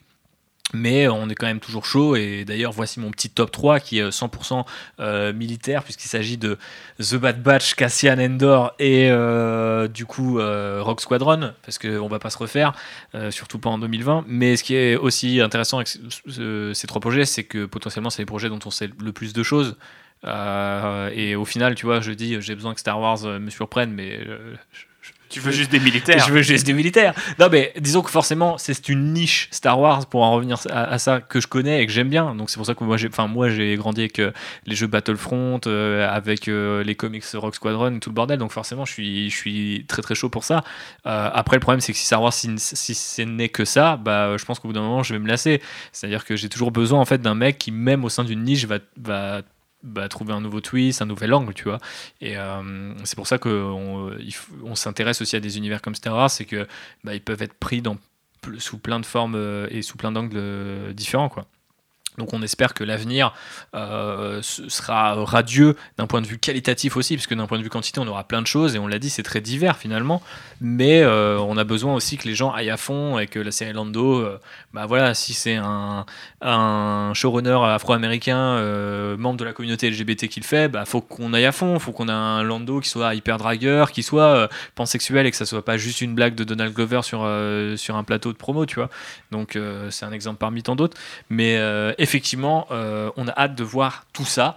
Euh, et, voilà, euh, en 2021, en l'état, on va pas forcément avoir grand chose. On sait que The Mandalorian arrive à Noël l'année prochaine, donc plus tard que cette année.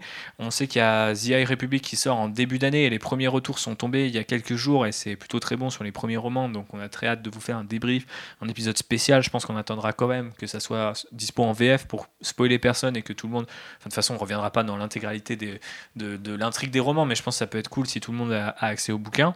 Et euh, c'est à peu près tout. Sans doute The Bad Batch, un moment qui va dropper euh, sur Disney, mais ça va pas non plus faire une année 2021 très riche en Star Wars. Je pense que la prochaine, ça va être 2022, euh, voire même faudra attendre 2023 pour se taper deux séries et un film en fin d'année.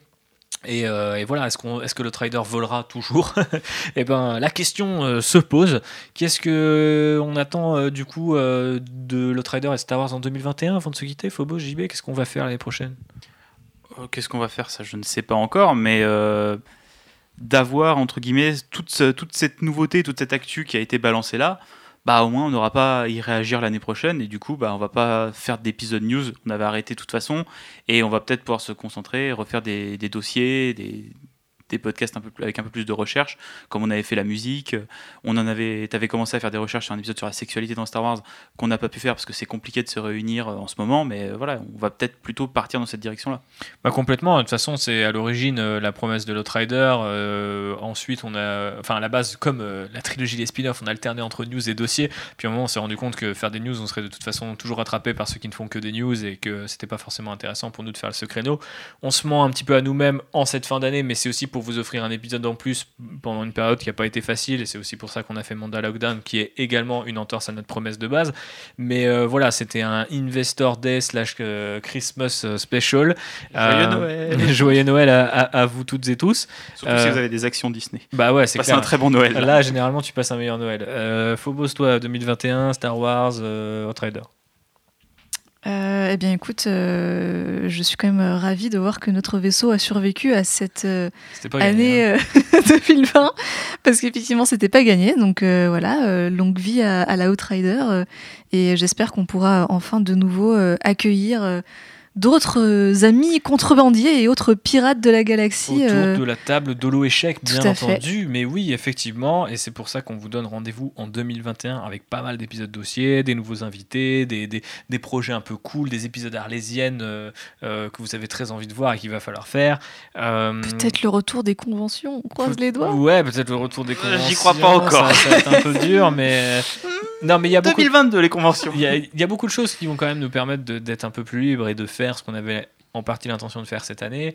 Euh, on devait faire effectivement pas mal de salons, décoller, faire euh, du financement participatif pour aller à QC. Enfin, on peut le dire maintenant parce que c'est passé, et puis on l'avait déjà dit d'ailleurs. On le fera pas. Et voilà, on le fera pas. Mais euh, de toute manière, voilà, il est possible qu'on développe un petit peu Outrider et son petit frère Landrider l'année prochaine.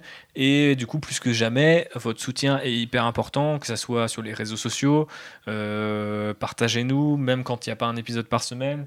Euh, parlez-en autour de vous, mettez les petites étoiles qui vont bien sur Apple Podcast parce que c'est à peu près le seul truc qui aide sur le référencement euh, pour tous les gens qui ont des plateformes euh, type Apple. voilà, sinon vous pouvez aussi nous noter ou nous partager depuis vos plateformes d'écoute préférées. et du coup, ça, ça aide énormément au quotidien avoir vos retours, euh, même quand c'est j'ai aimé ce que vous n'avez pas aimé, bah, ça compte aussi parce que bah, ça nous fait réfléchir, ça nous fait remettre un petit peu aussi en contexte, dans le contexte un peu nos avis, qu'on fait généralement à chaud, donc c'est pas le cas aujourd'hui, j'espère que ça vous a plu. Et puis voilà, il me reste à souhaiter euh, aux auditeurs et auditrices de Lotrider un, de belles fêtes de fin d'année, un joyeux Noël, un joyeux Life Day, bon c'est un peu passé, mais euh, et une très bonne année 2021. JB, qu'est-ce que tu rajoutes à ça? Bah, euh, oui, voilà, bonne fête de fin d'année, euh, prenez soin de vous, reposez-vous après cette année qui a été épuisante, je pense, pour tout le monde. et bah, j'espère que la Outrider volera encore mieux en 2021. On espère, on a nos petits astromécanos sur, sur le coup. C'est moi l'astromécano. Ouais, mais on va. eh ben, tu es sur le coup. bah, tu es sur le coup, voilà, c'est ce que je dis, effectivement. Euh, tout est bien qui finit bien. Euh, prenez soin de vous. Euh, restez avec vos proches, mais pas trop nombreux en cette période de fin d'année. et puis, voilà, on pense fort à vous. Merci de nous avoir fait survivre une année de plus. Merci pour l'accueil que vous avez réservé à tous les épisodes. Il y en a eu pas mal quand même cette année, mine de rien.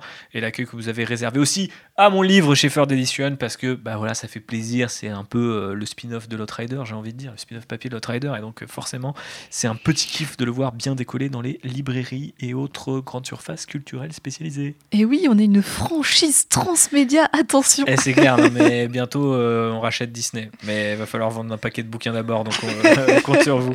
Allez, que la force soit avec vous et à très vite en 2021 avec le Rider. Bisous. À bientôt. Ciao. Rangers of the New Republic, Rangers of the New Republic.